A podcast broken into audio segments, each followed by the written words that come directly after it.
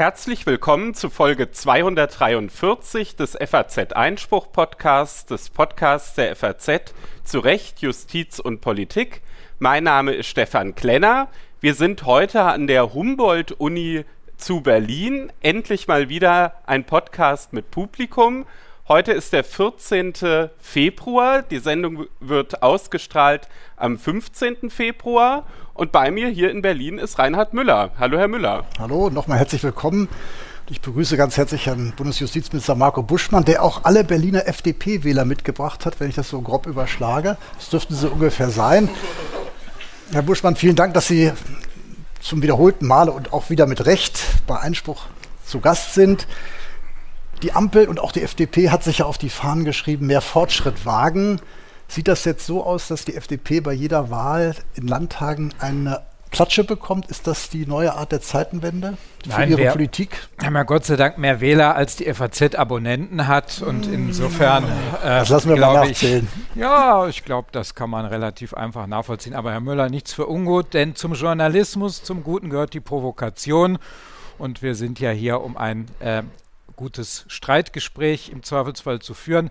Also die Eingangsthese, wir würden jetzt die Revolution starten und die FDP sei möglicherweise Erfüllungsgehilfe einer linken oder gar woken Verschwörung, äh, das ist natürlich eine ganz interessante Geschichte, die man erzählen kann und ihr Geschäft ist es ja, interessante Geschichten zu verkaufen, hat aber natürlich mit der Wirklichkeit nichts zu tun.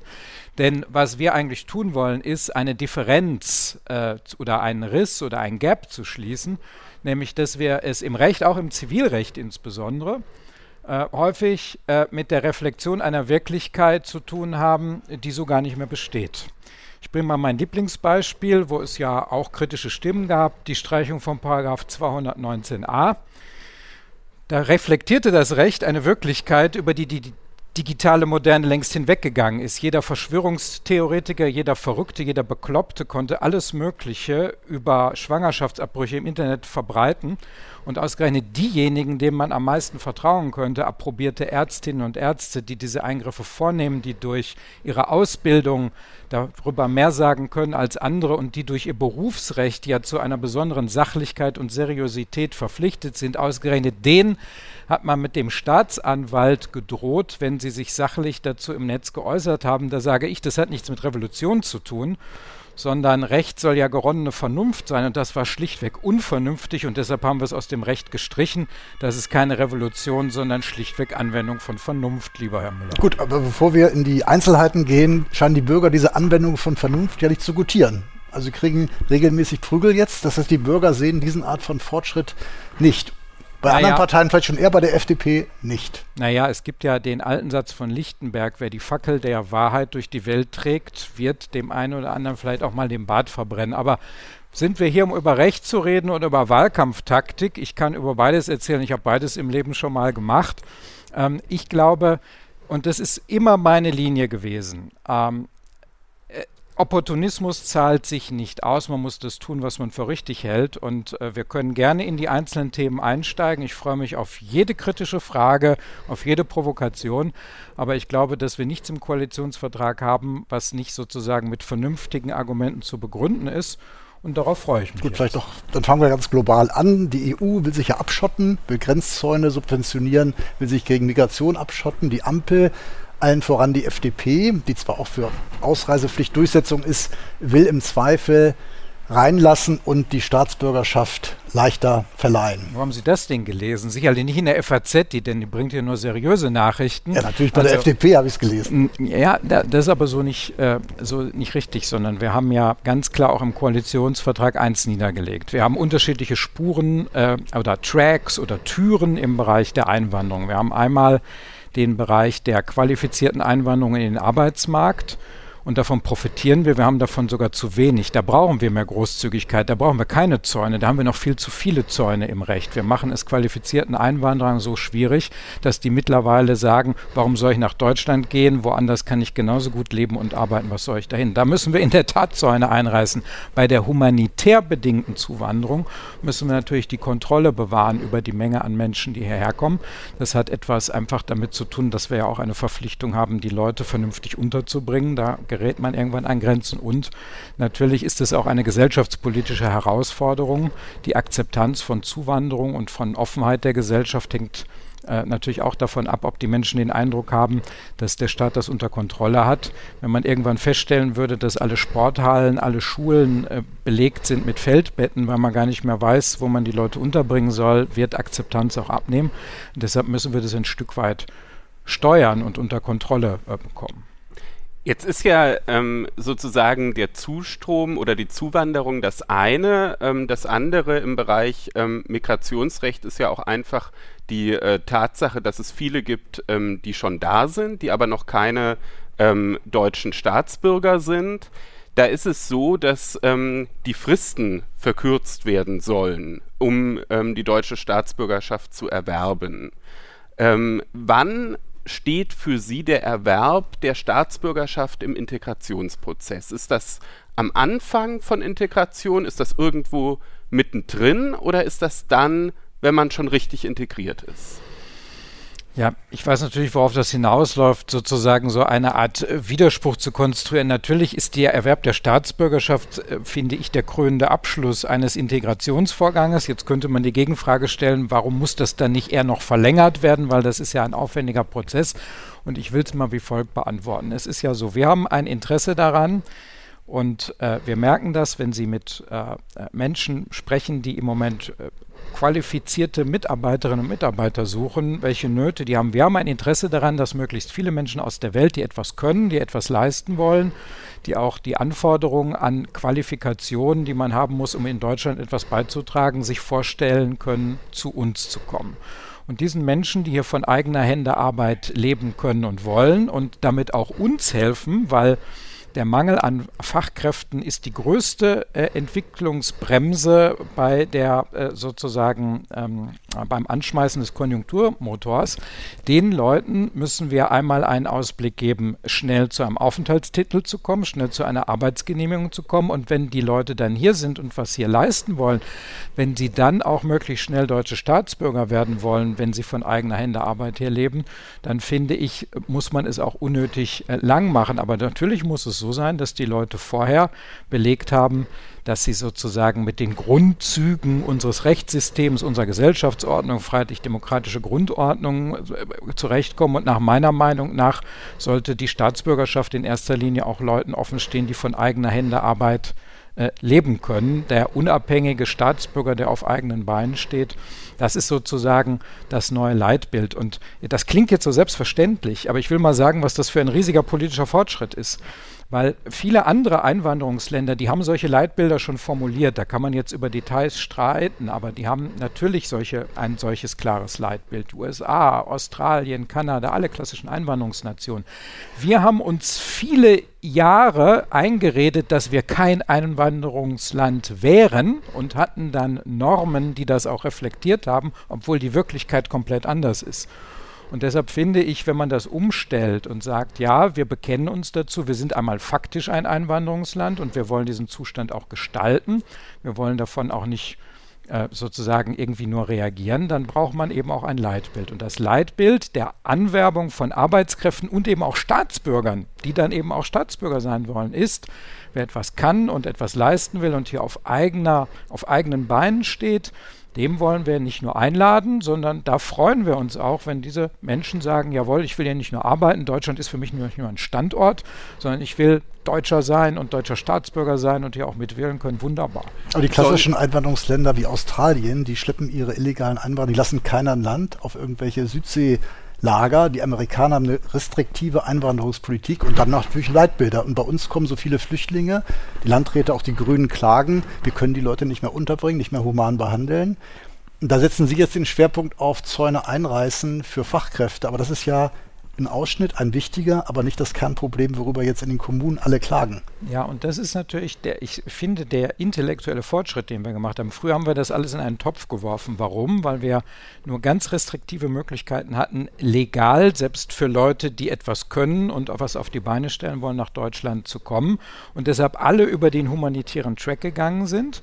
Und das ist erstmal ein Fortschritt, dass wir jetzt sagen, wir machen uns klar, es gibt zwei Beine, auf denen Zuwanderung, Migration oder Einwanderung stehen. Und es gibt eben einmal diesen äh, regulären Track der, der Erwerbsmigration, der Einwanderung in den Arbeitsmarkt und dann gibt es den humanitären Bereich. Und der humanitäre Bereich ist natürlich der, wo wir als Land etwas geben, weil wir Menschen helfen, die in Not sind. Und das steht im Grundsatz hier auch gar nicht zur Debatte, dass wir diese Aufgabe haben. Aber da habe ich ja vorhin gesagt, da brauchen wir eine gewisse Steuerung. Das muss, das klingt furchtbar, weil es um Menschen geht, aber das muss quantitativ verkraftbar sein von den Kapazitäten her. Das muss leistbar sein der, einer der wichtigsten Rechtsgrundsätze, den kennen alle im, im Publikum. Unmögliches kann man nicht äh, verlangen, ein alter schuldrechtlicher Grundsatz.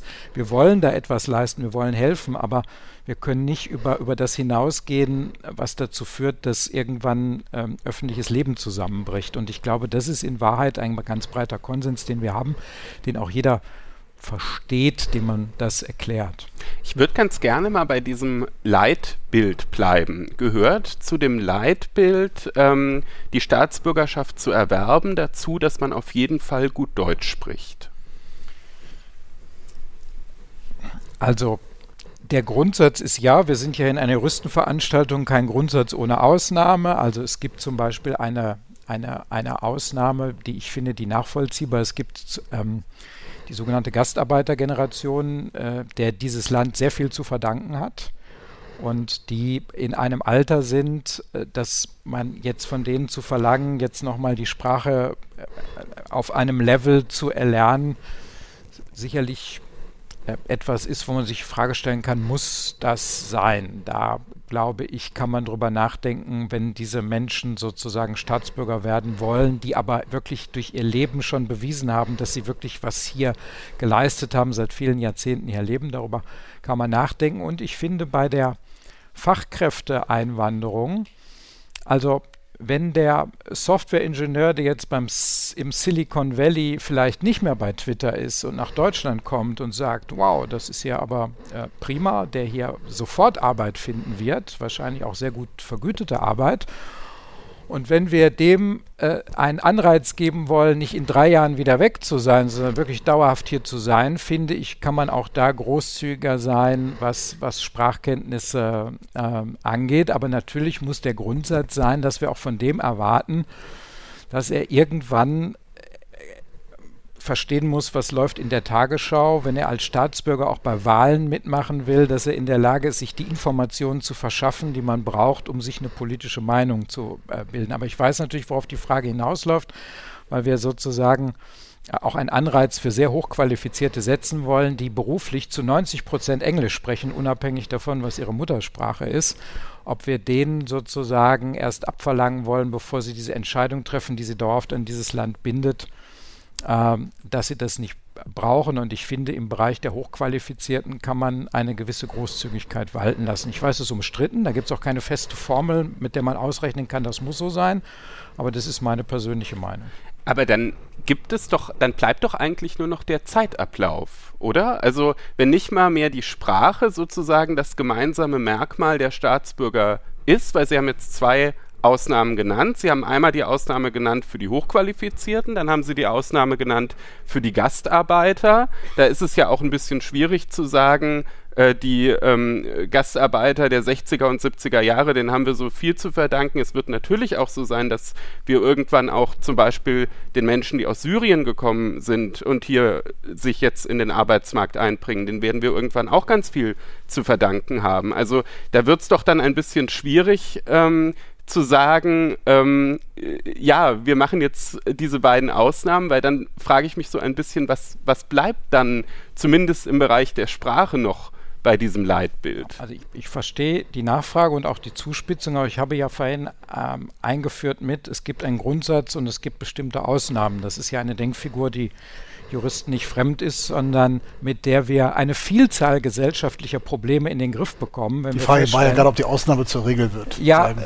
das, genau. Und das glaube ich, wenn ich einführe mit, es gibt einen Grundsatz und ich habe zwei sehr eng umgrenzte Ausnahmen beschrieben, ist ja klar, dass was, was mein Ziel nicht ist, dass aus der Ausnahme der Grundsatz wird. Und ich will mal eins dazu sagen, wenn Sie jetzt Menschen ansprechen, die als Bürgerkriegsflüchtlinge zu uns gekommen sind. Wenn diese Menschen hier wenn sie entweder schon Qualifikationen haben oder hier welche erwerben, dass sie hier im Arbeitsmarkt sich einbringen können, auf eigenen Beinen ste stehen können, dann sind sie uns auch dauerhaft äh, willkommen. Dann freuen wir uns. Und dann würde ich mich auch darüber freuen, wenn sich viele dieser Menschen, die auf eigenen Beinen hier dann stehen, sagen, dieses Land gefällt mir so gut, ich möchte hier Staatsbürger sein. Und dann ist der Grundsatz aber natürlich der, dass man äh, sprachliche Fähigkeiten erwirbt, um sich nicht nur verständlich zu machen, sondern um auch den Diskursen zu folgen. Bei den Hochqualifizierten gibt es deshalb die Ausnahme, weil ich will es einmal so brutal sagen, wie es ist. Das hat ein bisschen was mit einer Logik zu tun, die, die mögen viele nicht. Das hat was mit Angebot und Nachfrage zu tun. Wir brauchen diese Hochqualifizierten, gerade wenn ich über Softwareingenieure oder dergleichen spreche, die brauchen wir mehr zu unserem Vorteil, als die uns brauchen, weil wenn die nicht zu uns kommen, dann gehen die irgendwo anders hin. Und deshalb ist es eine pragmatische Wertung an der Stelle etwas großzügiger zu sein. Das kann man für ungerecht halten, es ist vielleicht aber auch einfach nur pragmatisch. Sie wollen ja auch großzügig sein bei mehreren Staatsbürgerschaften, Staatsangehörigkeiten. Das ist ja aufgeweicht und man hat oft gesagt, diese Probleme, die es früher gab, die gibt es nicht mehr. Wehrpflicht gibt es auch nicht mehr. Jetzt haben wir ja durch den Ukraine-Krieg womöglich auch eine neue Lage, was Loyalitäten zu Staaten angeht, was die Debatte über Dienstpflichten, Wehrpflichten angeht, könnte es sein, dass das auch hinderlich ist, wenn man zu großzügig ist bei der Vergabe von Staatsangehörigkeiten, also mehrfachen Staatsangehörigkeiten, also mehrfachen Loyalitäten und sagt, nein, ihr müsst euch nicht entscheiden, ihr könnt natürlich die alte Staatsangehörigkeit behalten, mit womöglich Folgen, die man jetzt noch nicht absehen kann.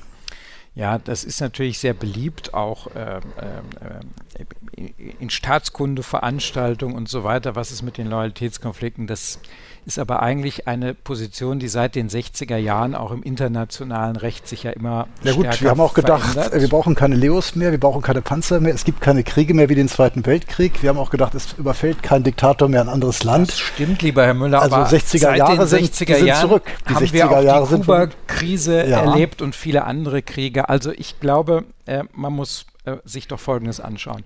Wir haben ja als FDP dazu einen Vorschlag gemacht. Jetzt spreche ich sozusagen als Abgeordneter und als, nicht als Bundesminister, der ist ja parteipolitisch neutral. Aber, aber, weil Sie mich äh, so drauf ansprechen. Wir haben ja versucht, einen pragmatischen Vorschlag zu machen. Und reden wir äh, nicht um den heißen Brei drumherum. Die Debatte wird ja deshalb so erhitzt geführt, weil es in Deutschland sehr, sehr viele Menschen gibt, deren Vorfahren aus der Türkei kommen und es mit diesem Land einen kritischen Dialog gibt und dieser, äh, also der derzeitige Präsident sehr gerne Wahlkampf in Deutschland macht und dort um Stimmen von Menschen wirbt, die auch die türkische Staatsbürgerschaft haben und das sogar auch sehr erfolgreich tut. Also reden wir um den heißen Brei nicht drum herum. Das ist der wesentliche Treiber der Debatte. Und natürlich hat dieser Punkt etwas für sich. Ich würde mir wünschen, dass Menschen, die hier in Deutschland leben, äh, sich in erster Linie als deutsche Staatsbürger fühlen. Das hat etwas damit zu tun, wie sie das selber sehen. Das hat aber auch etwas damit zu tun, wie wir als Gesellschaft damit umgehen. Dass wir jemanden, der einen türkisch klingenden Namen trägt, nicht zuerst als Deutsch-Türke sehen, also irgendwie so eine Attribuierung vornehmen, sondern einfach sagen, naja, wenn wir Einwanderungsland sind, äh, sind, sind äh, Herkunftsmerkmale erstmal nicht so entscheidend und dann muss man sich nicht, mich fragt ja auch keiner, weil ich den Vornamen Marco trage, bist du jetzt Italo-Deutscher oder sowas, was übrigens nicht der Fall ist es war eine reine äh, Modewelle äh, äh, in meinem Geburtsjahrgang äh, mit diesem italienischen Vornamen. Wäre aber auch nicht schlimm. M nee, wäre auch nicht schlimm. Äh, müsste, äh, also sozusagen, das ist etwas, was die, was wir als Gesellschaft hinbekommen müssen, was die Leute aber selber auch mit ihrer Identität hinbekommen müssen. Dass es dann aber Leute gibt, die zum Teil sich ähm, in, in schwierigen Entscheidungssituationen befinden, die im Rahmen des internationalen Privatrechts mit dem Erbrecht immer wieder in Probleme kommen, dass wir da eine gewisse Großzügigkeit bei Mehrstaatlichkeit walten lassen. Das sieht man doch daran, dass wir zum Beispiel überhaupt kein intellektuelles Problem haben, was äh, Mitglieder der EU angeht. Also ich habe noch nie erlebt, dass als Beispiel angeführt wurde, aber wir haben ein großes Problem mit den Doppelstaatlern, die einen britischen Zweitpass haben oder einen französischen Zweitpass, sondern der Treiber ist, dass wir sozusagen ähm, sehr kritisch sehen, was Herr Erdogan da tut, äh, wofür es auch gute Gründe gibt, dass wir die Sorge haben, dass diese Doppelstaatlichkeit dazu führt, ihn auch ein Stück weit zu stabilisieren, dass er dazu beiträgt, die inneren Konflikte der Türkei nach Deutschland zu tragen, mit zum Teil sehr polarisierenden Meinungsbildungen in Familien, Vereinen, Verbänden. Ich habe das selber erlebt. Ich war äh, in, in, meinem Wahlkreis, der ist ja in Gelsenkirchen. Das ist ja das Ruhrgebiet eine Region, äh, wo wir sehr viel äh, Zuwanderung aus aller Herren Länder haben, aber natürlich auch sehr viele Menschen, deren Vorfahren aus der Türkei kommen, wo diese sozusagen Themen damit reingetragen werden. Und ich finde, da haben wir einen pragmatischen Lösungsvorschlag gemacht, dass wir die Leute nicht äh,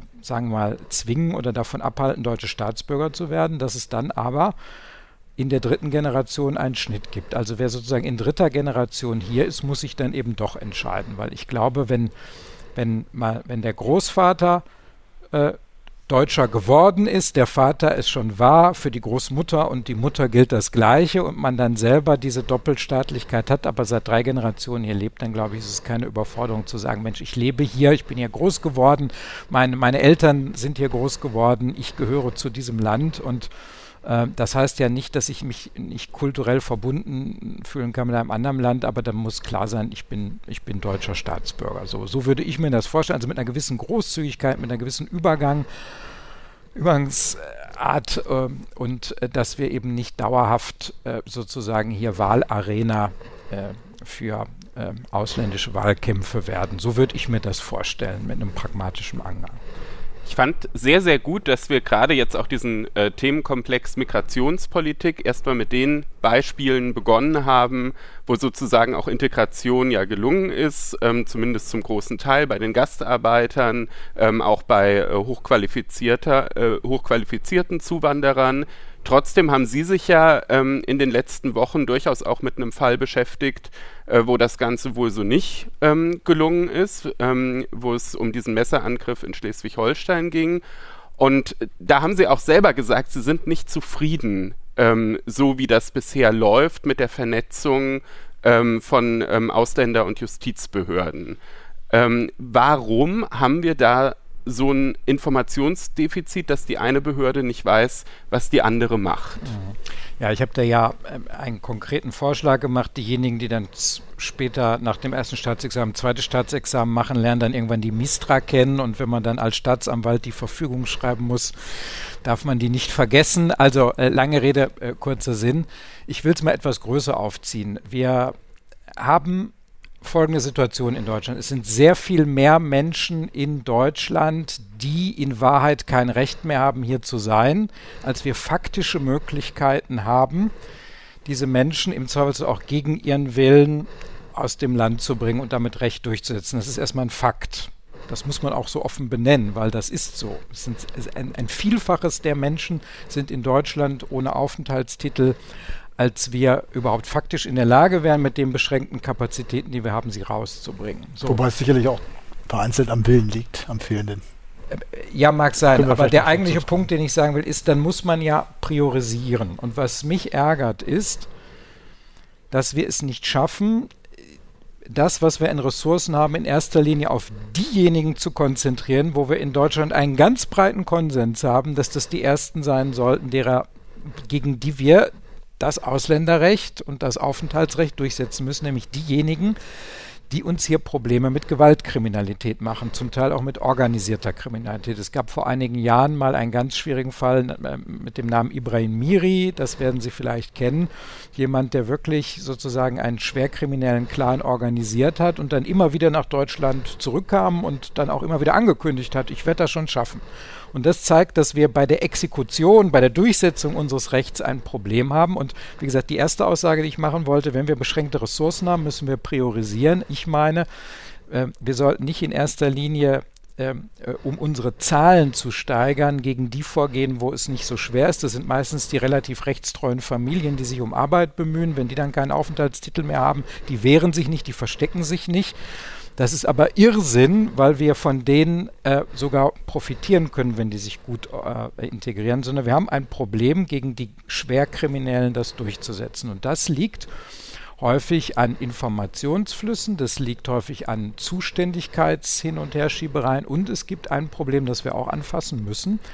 Anders als andere Länder tun wir uns schwer mit bestimmten Herkunftsstaaten ähm, Rückführungsabkommen zu schließen, weil ich habe natürlich große praktische Probleme dann, wenn der Staat der, um deren Staatsbürger es geht, sagt, nee, wir sind eigentlich ganz froh, dass die Kriminellen, die wir haben, bei euch sind. Die wollen wir gar nicht zurückhaben, weil die machen ja auch bei uns Ärger, weil wer eine Gewaltneigung in Deutschland hat, hat die möglicherweise auch in einem anderen Staat und die sich deshalb wahnsinnig kompliziert anstellen. Und das sind die Dinge, glaube ich, die wir hinbekommen müssen. Wir müssen einen Informationsfluss gewährleisten, dass wir wissen, wer sind diejenigen, die äh, insbesondere als Gewalttäter besonders gefährlich sind, wo sind die, wo halten die sich auf. Dann brauchen wir effiziente Verfahren, um das Recht dann durchzusetzen. Und wenn es faktisch an der Aufnahme im Herkunftsland scheitert, müssen wir im Zweifelsfall auch mit den Mitteln, die man als reiches und einflussreiches, durchsetzungsstarkes hoffentlich Land hat, auch Wege finden, wie wir äh, sozusagen solche Rückführungsabkommen schließen. Andere Staaten wie Frankreich oder Spanien bekommen das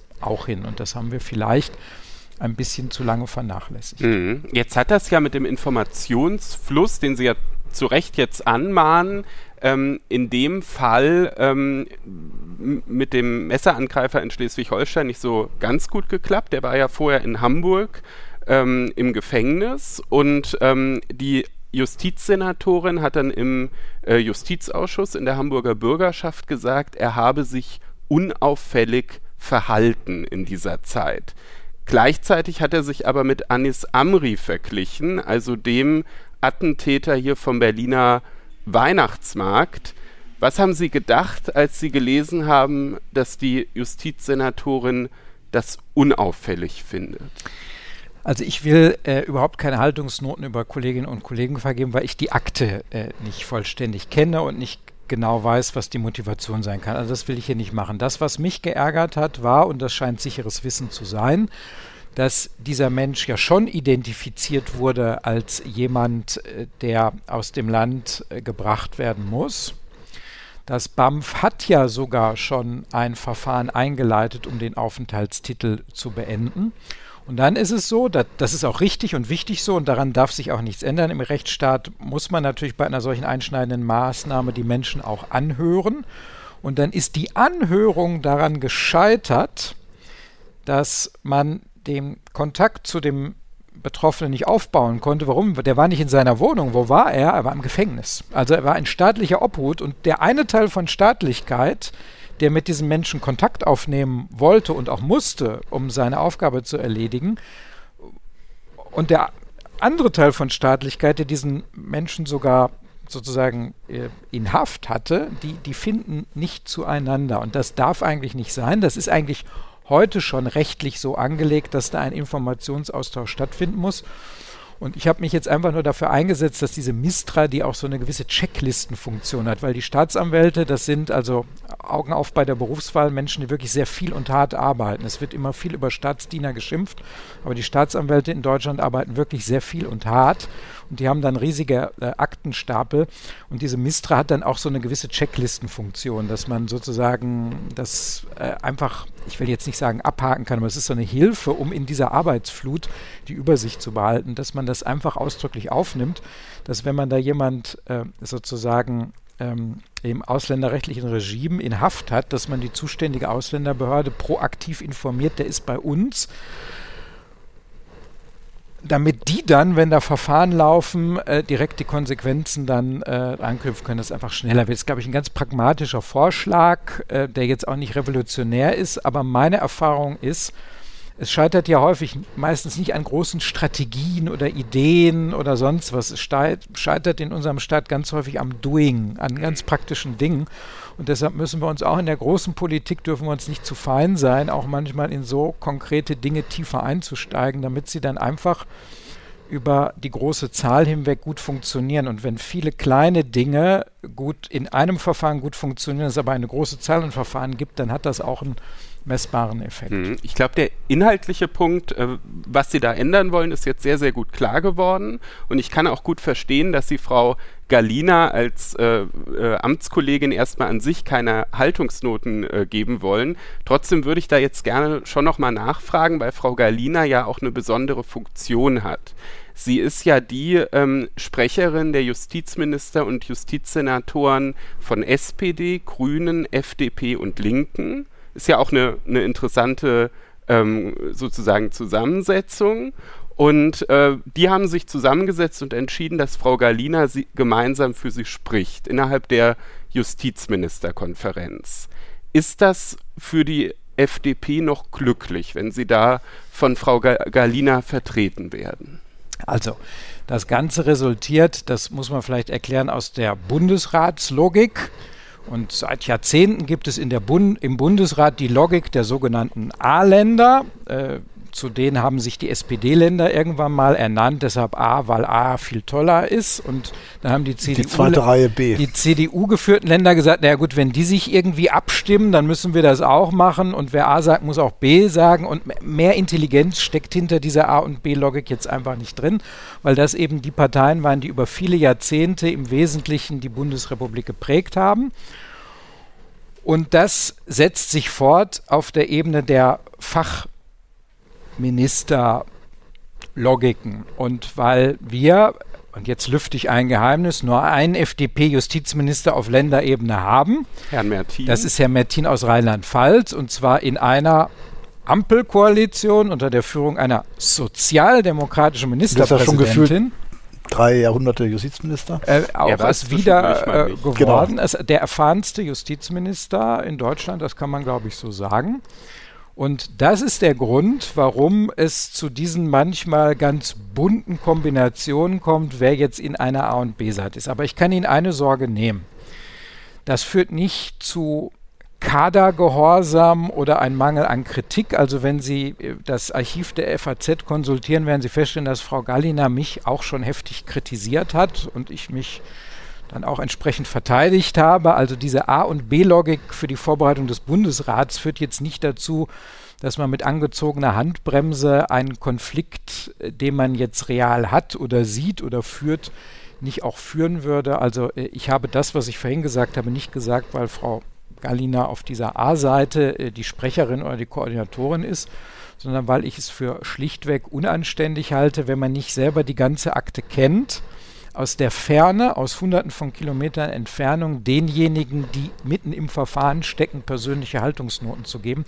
Das würde ich über einen schwarzen äh, oder wie auch immer farbigen äh, Kollegen der oder Kolleginnen, die da sitzen würden, ganz genauso sagen. Oder zeigt sich hier ein Grundproblem, das auch mit Föderalismus und Digitalisierung, Informationsaustausch zu tun hat. Bund, Länder, das sind ja auch keine neuen Probleme, also Informationsfluss scheitert.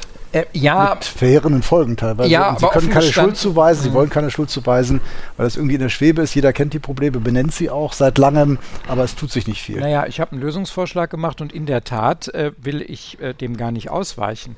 Ich finde solche Dinge, die heute zum Teil noch händisch veranlasst werden, äh, für die dürfte man eigentlich keine Menschen mehr brauchen, sondern sozusagen mit der Aufnahme der Daten müsste eigentlich, wenn wir ein voll digitalisiertes Verfahren ohne Medienbruch hätten, könnte wahrscheinlich ein Algorithmus, der drei Zeilen Code bräuchte, äh, äh, wenn dann bei der Aufnahme festgestellt, es handelt sich um jemanden, der nicht deutscher Staatsbürger ist, dann würde wahrscheinlich relativ schnell ein Algorithmus in der Lage sein zu identifizieren, dass das BAMF was damit zu tun hat. Und dann wäre man sicherlich in der Lage, diesen schmalen Datensatz unter Beachtung von Datenschutz, weil wir dafür ja auch bestimmte Eingriffsgrundlagen haben, die genau das alles ermöglichen, dafür zu sorgen, dass dann automatisch bei dem Sachbearbeiter ein Pop-up-Fenster aufgeht und sagt, den, den du hier, einer von den mehreren hundert wahrscheinlich, den du hier in Betreuung hast, der ist jetzt gerade inhaftiert worden und überlegt er jetzt, was da jetzt zu tun ist.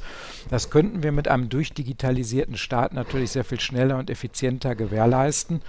Und deshalb setze ich mich ja auch sehr für die Digitalisierung der Justiz ein. Dafür bin ich übrigens von der Kollegin Galina kritisiert worden, weil die Länder gesagt haben, sie möchten gerne Geld vom Bund haben, obwohl das Grundgesetz ja sagt, dass die Länder die Justiz mit Personal und Geld und Sachmitteln ausstatten müssen und, sie, ähm, und, und ich gesagt habe, ich besorge gerne Geld vom Bund, obwohl der Bund im Moment sehr viel weniger Geld hat in der Vergangenheit. Aber ich möchte, dass damit ein digitaler Mehrwert in der Justiz geschaffen wird. Ich möchte das gerne investieren in Digitalisierungsprojekte, weil wir da schneller und besser werden müssen. Und das war damals ähm, ein Konflikt, woran man eben auch sieht, dass diese A- und B-Logik nicht verhindert, dass man in der Sache auch äh, Argumente und Positionen austauscht. Neues Jahr, äh, neues Recht. Will die Ampel eine andere Gesellschaft? ist heute unser Thema. Wir haben ja jetzt ziemlich viel über das Thema Migration gesprochen. Das ist natürlich auch ein wichtiger Teil der Gesellschaftspolitik. Es gibt aber natürlich auch noch andere Vorhaben in dem Koalitionsvertrag der Ampel, die mit Gesellschaftspolitik zu tun haben.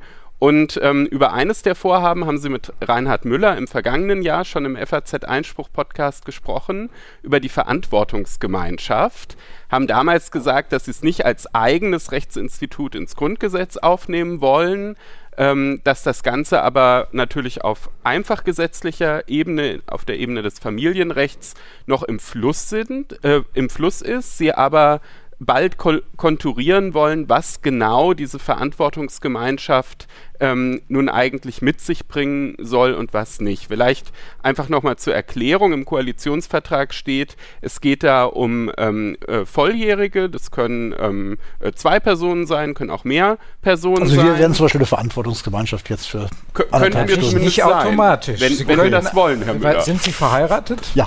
Ja, dann müssen wir nochmal. Ja, aber ich dachte, wir sind liberal. Also. Ja, äh, sind wir alle drei hier hoffentlich, aber Liberalität heißt ja nicht äh, Anarchie.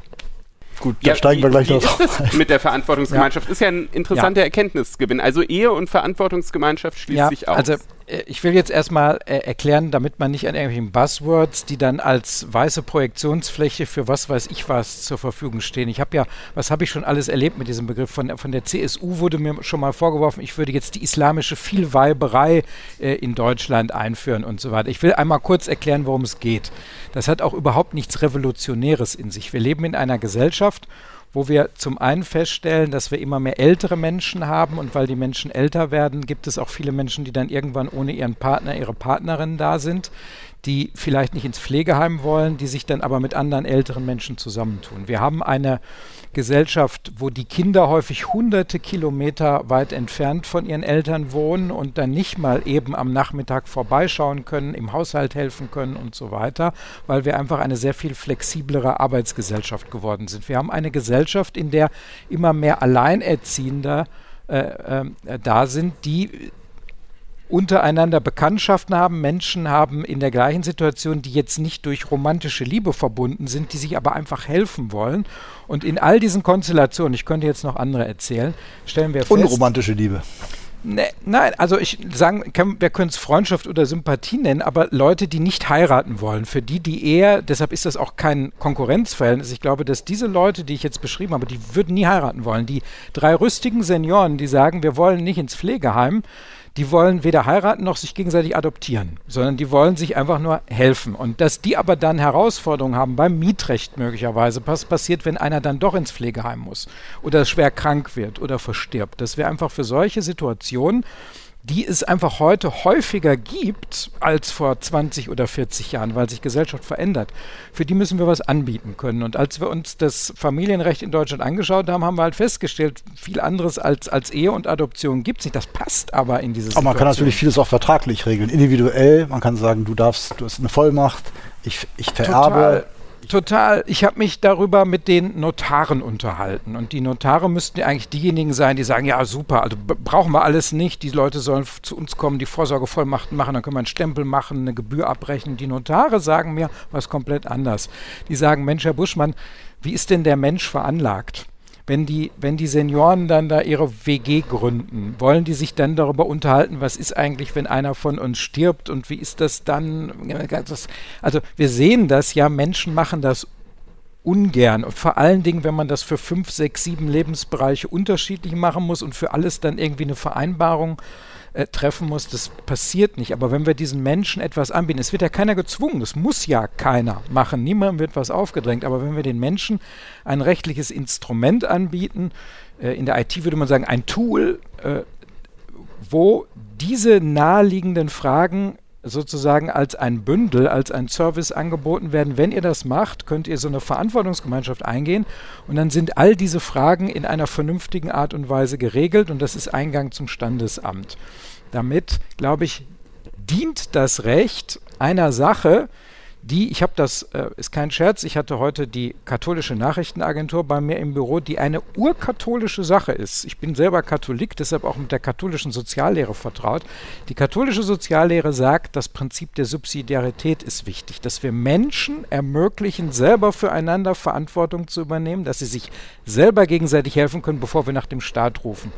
Und was wir mit der Verantwortungsgemeinschaft ermöglichen, ist den Menschen ein praktisches Tool an die Hand zu geben, um sich umeinander zu kümmern, ohne dass der Staat irgendwie was tun muss. Und das finde ich ist eine urkatholische, aber auch eine urliberale äh, Angelegenheit. Jedenfalls ist es keines, keine gesellschaftliche Revolution und auch kein Angriff aus, auf die Ehe. Das will ich dazu sagen. Jeder, der heiraten will, soll bitte weiter heiraten. Verantwortungsgemeinschaft ist was völlig anderes. Das würde nicht passen. Ja, aber ich habe es jetzt trotzdem immer noch nicht verstanden, das Tool. Also was soll denn jetzt mit dem Tool alles möglich sein. Sie sagen all diese Fragen und also haben so beschrieben, wie sich Menschen miteinander kümmern können und haben dann gesagt, all diese Fragen werden in dem Tool geregelt. Was, was konkret wird denn da dann geregelt? Genau, wir werden den Menschen eben anbieten, also die, das Eckpunktepapier, das wir vorbereiten, um sozusagen in der Bundesregierung dann eine gemeinsame Abstimmung herbeizuführen. Das werden wir demnächst veröffentlichen, aber es wird in etwa so sein, man geht dann zum Standesamt und nehmen wir jetzt, weiß ich nicht, die zwei Senioren und die Seniorin, die sagen, wir gründen jetzt eine WG. Dann geht man zum Standesbeamten und sagt, wir würden uns dafür interessieren, wir würden das machen. Unsere Lebenssituation ist wie folgt. Dann würde der wahrscheinlich sagen, können Sie eine Verantwortungsgemeinschaft eingehen? Dann würde der die Frage stellen, wie intensiv soll denn die Verantwortung füreinander sein? Wir werden wahrscheinlich ein abgestuftes System gegenseitiger Rechten und Pflichten eingehen. Und für die Leute werden doch zwei Dinge interessant sein. Für die wird interessant sein, wie ist die mietrechtliche Situation geregelt.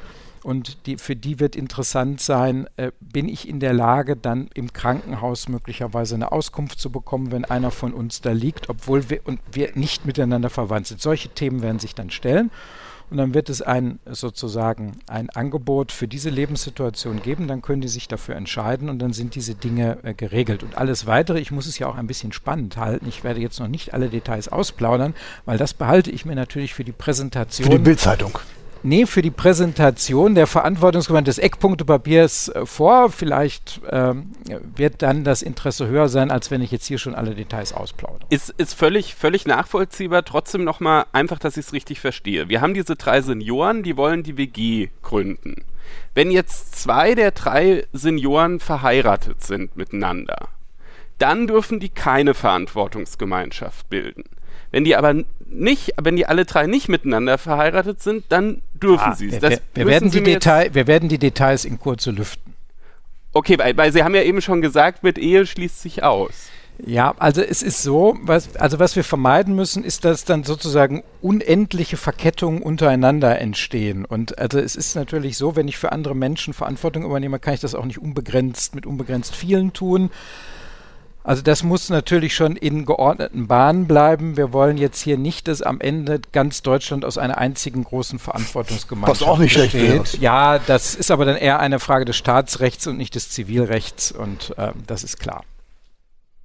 Dann habe ich es jetzt verstanden und würde vielleicht äh, zu einem anderen Punkt äh, ganz gerne kommen. Sie haben ja Anfang des Jahres ähm, einen ziemlichen Shitstorm geerntet. Da haben sie ähm, regelmäßig. Ähm, das ist so. Man kann sich Politik. gar nicht mehr erinnern, welcher das war. so, so, so ist es, weil wer klare Positionen vertritt, der erfährt auch Gegenwind. Ja, da wurde ihnen aber, glaube ich, eher vorgeworfen, dass sie, dass sie noch keine abschließende Positionierung vertreten. Es ging nämlich um das äh, Selbstbestimmungsgesetz.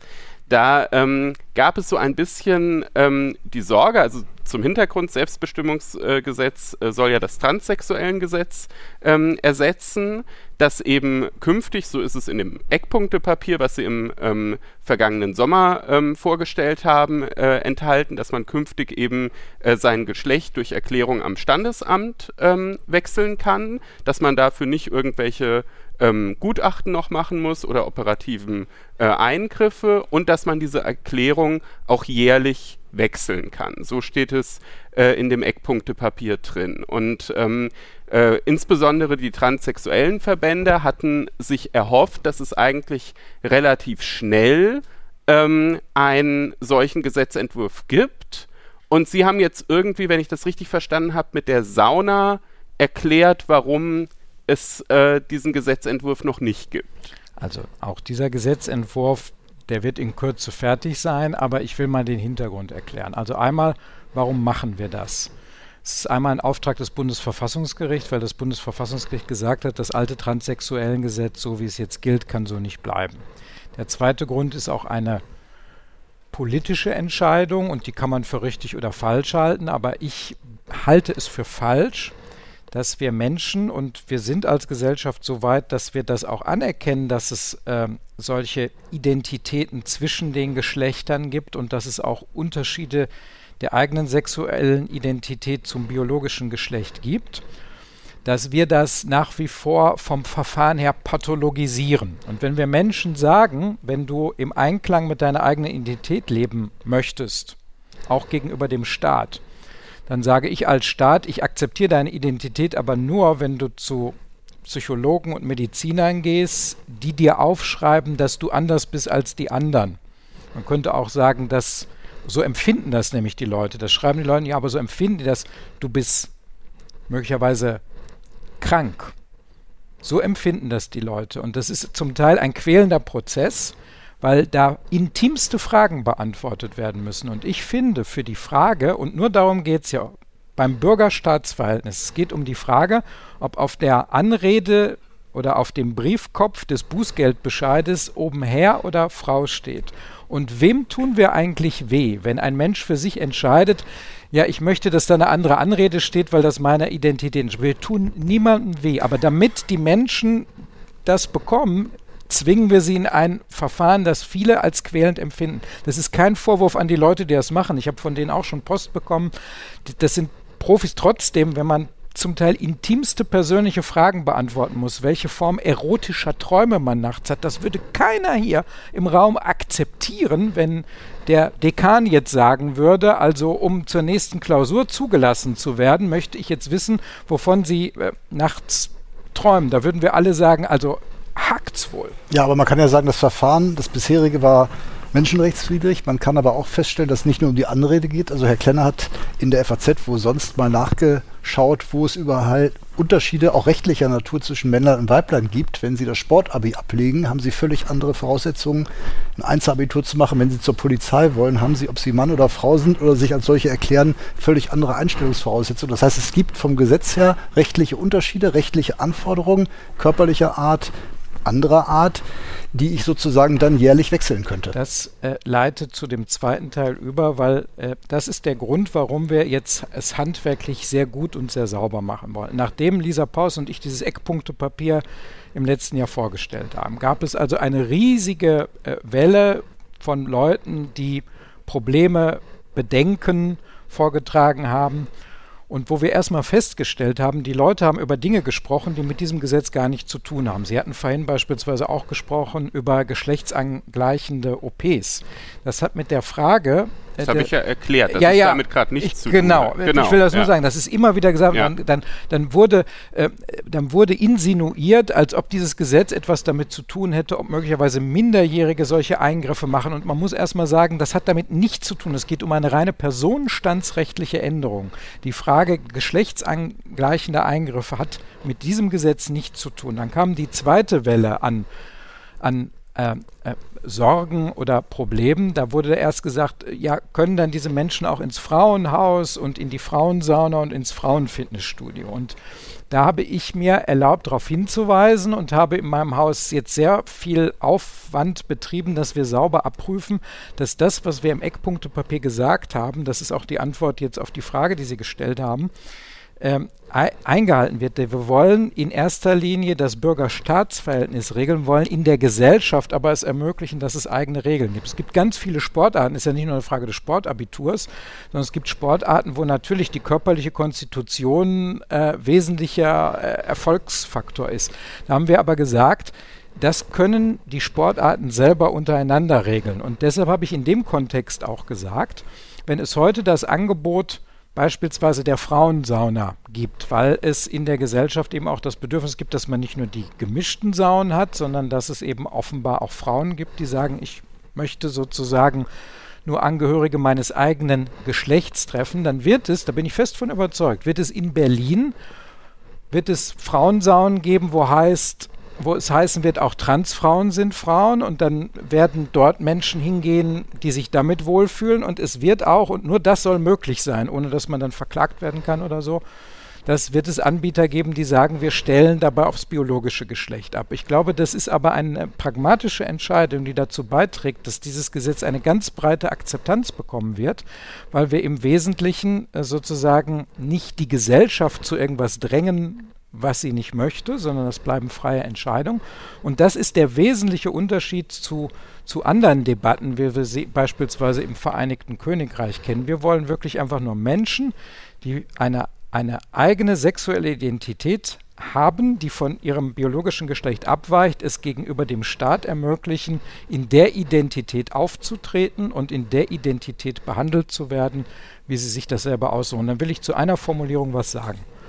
Dann haben wir auf das Argument Missbrauch reagiert, weil dann irgendwann die Leute gesagt haben, ja, kann ich dann kann ich dann jeden Tag mein Geschlecht wechseln? Wie häufig kann ich das denn machen? Und da haben wir gesagt, ja gut, dann werden wir aus Gründen der Seriosität und der Ernsthaftigkeit eine Frist einziehen und haben gesagt, dann bist du an diese Entscheidung aber gebunden für einen bestimmten Zeitraum. Und ich behaupte, jeden Zeitraum, den man wählt, ist immer falsch, kann man immer kritisieren. Wir haben dann mal gesagt, du bist ein Jahr an diese Entscheidung gebunden. Und daraus wurde dann die Ampel macht, dass du jedes Jahr dein Geschlecht wechseln kannst. Das geht aber nicht darum, dass wir jetzt die Leute einladen, das zu tun. Ich glaube, das ist auch eine Banalisierung, weil diese Menschen, die sich die, diese, diese, diese Entscheidung vornehmen, häufig durch einen ganz quälenden Prozess der Selbstfindung gegangen sind. Das ist ja nicht alles Jux und Dollerei, wenn man irgendwann in der jungen Umkleide oder in der Mädchenumkleide irgendwie merkt, dass man selber anders äh, reagiert, sich anders fühlt äh, als die meisten um einen herum. Das sind, das soll sich ja keiner irgendwie als irgendwie Jux und Dollerei vorstellen. Von wie vielen Menschen reden wir da? Wissen Sie, Herr Müller, ich könnte die Frage beantworten. Ich tue es nicht, weil an meinem Haus am Bundesministerium der Justiz, da steht ein Zitat von Albert Einstein. Und dieses Zitat von Albert Einstein lautet, wenn es um Fragen von Wahrheit und Gerechtigkeit geht, gibt es keine großen und kleinen Probleme. Wenn es selbst eine winzige Minderheit von Menschen ist, dem wir ihr Leben aber ein bisschen leichter machen können, warum sollen wir es deshalb nicht tun, nur weil es wenige sind? Es tut niemandem weh, es nimmt niemandem etwas weg. Und das ist der Standpunkt, den muss man nicht teilen, aber es ist mein Standpunkt. Aber man kann natürlich sagen, wenn ich in den Schulen, das fängt ja teilweise schon an, bei Jugendlichen, die sowieso in der Pubertät vielleicht in einer Findungsphase sind, ohne dass sie vielleicht sich später dem anderen eigenen Körper unzugehörig fühlen, wenn man sozusagen lehrt, was ja prinzipiell nicht falsch ist, ihr habt die freie Wahl. Es könnte ja gerade, deswegen ist die Frage nicht ganz irrelevant, finde ich. Also natürlich muss man jeden einzelnen Grundrechtsschutz, Minderheitenschutz, Individualschutz ernst nehmen und muss ihnen Möglichkeiten geben. Aber es kann natürlich, wenn ich das in die Pädagogik, in die Bildung in die Schulen bringe, dazu führen, dass ich so womöglich ein, anhand einem, eines relativ numerisch kleinen Problems größere schaffe. Ähm, Herr Müller, natürlich ist es äh, völlig in Ordnung, diese Frage zu stellen. Sie hat nur mit dem Gesetz nichts zu tun, wissen Sie, weil äh, das, es wird jetzt versucht, dass Menschen versuchen, möglichst dieses Gesetz zum Anknüpfungspunkt für alle möglichen Dinge zu nehmen, die ihnen nicht gefallen. Es gibt Lehrpläne, die, die, die Menschen und auch Eltern nicht gefallen. Ich kann da selber nicht mitreden, ich habe keine Kinder, ja, also deshalb bin ich da vielleicht nicht so betroffen, aber es ist natürlich in Ordnung, wenn Menschen sagen, ich stelle auf den Lehrplänen meiner Kinder etwas fest, wo ich mich die Frage stelle, gehört das dahin? Das ist erstmal legitim. Das Recht haben Eltern. Aber das hat mit diesem Gesetzentwurf nichts zu tun. Also im Selbstbestimmungsgesetz werden nicht die Lehrpläne äh, in den Schulen geregelt, sondern was in den Schulen gelehrt wird, das entscheiden die Landeskultusministerien, das entscheiden die Länder. Und wer, sagen wir mal, die Sorge hat, dass junge Menschen durch staatliche Lehrpläne in irgendeine Richtung gedrängt werden. Ich mache mir die These nicht zu eigen, ich referiere sie nur. Aber wer diese These vertreten würde, der muss sich nicht an den Justizminister und nicht am Selbstbestimmungsgesetz abarbeiten. Der muss Kontakt zu seinem Landtagsabgeordneten, seiner Landtagsabgeordneten oder seinem Kultusminister, Bildungsminister aufnehmen. Also ich wehre mich so ein bisschen dagegen, dass jetzt sämtliches Unbehagen, das man mit bestimmten Fragen äh, in der Gesellschaft haben kann, jetzt alle auf dieses eine Gesetz projiziert, das selber nur eine Winzigkeit ändert, nämlich eine personenstandsrechtliche Änderung. Das heißt aber, es wäre in Ordnung, wenn Bundesländer sagen, beim Sportabitur zum Beispiel, da knüpfen wir weiterhin an das biologische Geschlecht an und nicht an das juristische Geschlecht. Das hielte ich natürlich für, für machbar, ja klar. Und wie ist es beim Eignungstest der Bundespolizei? Ja, also wenn wir jetzt eine lange Liste von 10 oder 20 Fragen durchgehen wollen, das Spielchen würde ich jetzt nicht äh, mitmachen, weil ich dann genau weiß, wie das wieder mit der Post läuft oder so. Sondern ich habe, glaube ich, den entscheidenden Punkt zu dem Gesetz, für das ich zuständig bin, klargemacht. Ich bin nicht für die Eignungsprüfung äh, der Bundespolizei zuständig. Äh, das müssen Sie die Bundesinnenministerin fragen, ob sie das machen möchte. Aber es geht hier natürlich ums Bürger-Staat-Verhältnis. Absolut, absolut. Aber ich glaube, ich habe den entscheidenden Punkt doch gemacht. Wir regeln Personenstandsrecht. Das ist das, was dieses Gesetz macht. Und wir sagen zweitens, an diese personenstandsrechtliche Erklärung ist nicht zwingend all das gebunden, was früher ans biologische Geschlecht gebunden war, sondern es muss differenzierte Regelungen geben in der Gesellschaft auf der Basis von Privatautonomie im Rahmen der sittlichen und ethischen und rechtlichen Standards, die wir haben und auch in anderen Bereichen des Bürgerstaatsverhältnisses, wo es auf sagen wir mal, bestimmte Eignungsmerkmale ankommt, Fähigkeitsmerkmale ankommt, kann es sein, dass man Differenzierungen trifft.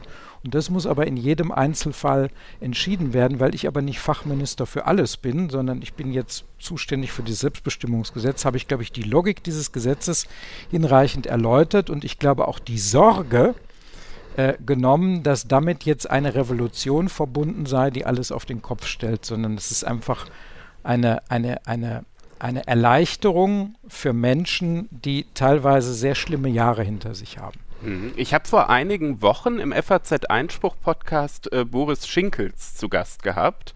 Der ist äh, Zivilrechtsprofessor in äh, Greifswald und beschäftigt sich besonders mit dem äh, Personenstandsrecht, was Sie jetzt angesprochen haben. Und der hat, finde ich, eigentlich einen ganz interessanten Vorschlag gemacht. Er hat nämlich vorgeschlagen, dass man Menschen künftig die Möglichkeit eröffnet, sowohl ein biologisches Geschlecht als auch ein soziales Geschlecht einzutragen. Also dass es einfach sozusagen beide Kategorien auch im Personenstandsrecht gibt und ähm, wenn Sie jetzt sagen, es ist in Ordnung, wenn dann eben manche Bundesländer auch sagen, zum Beispiel Sportabitur ähm, kann weiter ans biologische Geschlecht anknüpfen, dann würden Sie doch da mit dem Personenstandsrecht eine große Hilfe leisten, wenn man sagt, es gibt einfach beide Varianten, die man, die man eintragen kann, ähm, also sowohl sozial als auch biologisch, weil ich glaube, die Schwierigkeit, die jetzt eben in ihrem Eckpunktepapier auch besteht, ist, dass sozusagen versucht wird, beides in diese juristische Kategorie, in eine Kategorie zu bringen. Und da, das führt dann zu den ganzen Problemen, wo Sie jetzt gesagt haben, Sie wollen nicht die ganze Liste abarbeiten. Ja, aber äh, es ist doch so. Die Menschen wollen ihre Identität leben. Und also ich, ich kenne den Vorschlag jetzt nicht im Detail, vielleicht äh, erzähle ich jetzt Unsinn, dann müssen Sie mich korrigieren, aber soll also ich meine, sollen die Leute dann, äh, die ihre eigene Identitätsentscheidung getroffen haben, sagen, meine Identitätsentscheidung ist so, aber ich kreuze jetzt an, dass ich biologisch dann irgendwie anders bin. Das bringt die Leute doch wieder genau in den Konflikt, den wir ihnen abnehmen wollen. Dass wenn wir behördlich mit ihnen zu tun haben, sie einfach die Identität leben können, die sie haben. Und ähm, wie soll ich sagen, die äh, Frage des biologischen Geschlechts offenbart sich in bestimmten Kontexten von ganz alleine. Da brauche ich kein Ausweisdokument. Im Personalausweis steht es auch nicht mal drin. Deshalb weiß ich gar nicht, warum daraus eine so große Sache gemacht wird.